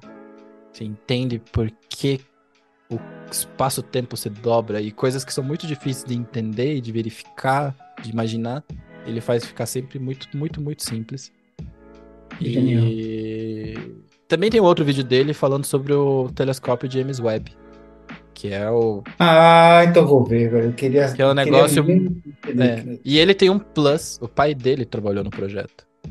Então ele vai na NASA, conversa com as pessoas lá de dentro e pergunta por que que é isso, por que que é aquilo, o que que fez aquilo lá, sabe? E, e o resto, enfim, é, é muito da hora, sabe? É o se eu pudesse ter um canal, tem, tem um canal no YouTube, né? Mas se eu pudesse, eu gostaria de fazer conteúdo igual dele, assim, só me falta estudar pra caralho. e é isso. Temos o um episódio, né? Temos lindo, um lindo, lindo, velho. Então... Não, não, não colocando, não tô jogando confete em mim de jeito nenhum, mas assim, ah, tá eu acho que esse foi um episódio histórico. Eu também sabe? acho. Que também momento, acho. viu, velho? Que momento. Que então, foda. É, temos muito trabalho pela frente. Sim. É...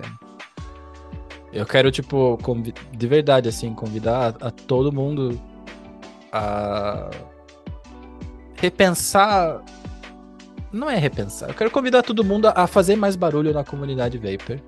E se você acha que tem um tino pro ativismo que não é nada mais do que fazer o que a gente já faz com uma pequenininha mudança, apoiando uma associação, é... retweetando. Realmente, realmente não dá trabalho. Muito trabalho.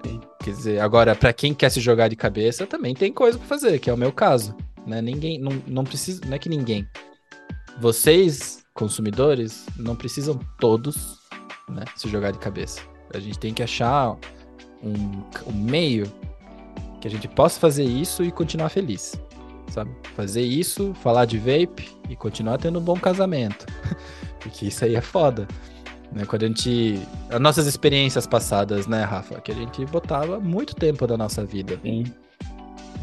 E agora eu tô botando menos tempo da vida e tá dando mais resultado. Então é só fazer pequenos ajustes. Porque existe um propósito aí. E, né? e existe uma experiência também. É, verdade. verdade. Talvez se a gente tivesse sido convocado, chamado pela Federação dos Planetas há três anos atrás, pode ser que eu tivesse me jogado de cabeça e já ter gastado o combustível todo também, não sei. Ou pode ser que Sim. eu tivesse aprendido, né? Eu acho que tudo tem o seu momento mesmo. Vem a, a, a presença de Anitta, tudo está escrito. Algumas é. coisas estão escritas, mas realmente, assim, quando a gente dá o nosso. Não é meritocracia, mas quando a gente dá o nosso melhor, a gente tende a colher também a, o melhor disso, sabe? Sim, sem dúvida. Então é isso. Palavras finais. Você, você tem alguma rede social que você quer dizer? Porque estão tudo bloqueadas e banidas, né, cara? Como a gente te encontra tenho... na internet? Se é que quer ser encontrado na internet. Bicho, vou indicar a, a minha empresa. Quem quiser ver meu, meu trabalho como publicitário, é, siga Brenda Lab. Brenda, nome de pessoa, né? Brenda Lab no Instagram. E eu acho que vocês vão Brenda ter Lab. a grande surpresa de perceber que talvez vocês já conheçam o trabalho dele. É, talvez já conheçam, talvez já conheçam. É, é, é bem possível. E é isso. Né? Tô e, por lá. E é isso aí, então. O Vaporacast fica por aqui. Esse é um episódio extra. Tá? Fizemos, fiz ele só por sua causa, Rafa. E. Beijo no ombro. E eu faço quantos episódios extras você quiser fazer. Não se preocupe. Vamos nessa, velho. Vamos nessa. Fechou? Foi lindo. Foi lindo, então, foi bom demais. Então, galera, um abraço. Eu não vou dizer que tem próxima semana, nem daqui a 15 dias, nem um mês, mas saiba que tem Vaporacast vindo aí direto e eu tenho postado isso no Instagram, principalmente, no site do Vaporacast e agora nesse threads novo aí do, do Zuckerberg, o Twitter do Zuckerberg. É, hum. Eu tô lá com selinho azul e tudo, mas é pago, né? Eu não sou famoso. Mas estamos lá, estamos investindo para fazer barulho e vamos ver o que, que essas novas redes trazem pra gente também, sabe? Eu espero que substitua o Twitter. Eu espero que substitua o Twitter, porque é mais bonito esse aqui, sabe? E... Ah, é, vou dar uma sacada. Eu baixei, mas ainda, ainda não abri. Tenho a impressão que parece mais civilizado. Pode ser que, que ser civilizado não, é não deva. É, exatamente. É. Então, assim, ainda estamos experimentando ali. Mas é bom descrever lá, viu? Dá pra fazer uns thread longão e fica bonito. Eu acho que eu que tava com medo da normalização do testão, eu, eu já comecei a fazer testão lá, então. Rapaz, tá falando minha língua, viu? É, então, é isso aí, aí, ó. Então, é. Bem, do Vaporacast, se você está ouvindo o episódio, provavelmente você já manjou quais são as nossas redes sociais, mas é arroba Vaporacast, por aí somos nós. E é isso. Até o próximo episódio, pessoal. Um beijo. Um beijo, gente. Valeu. Tchau. Nossa, o mouse até desligou.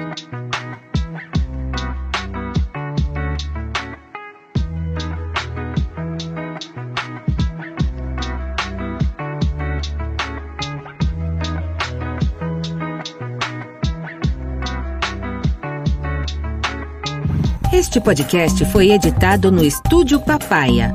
Saiba mais em opapaia.com.br.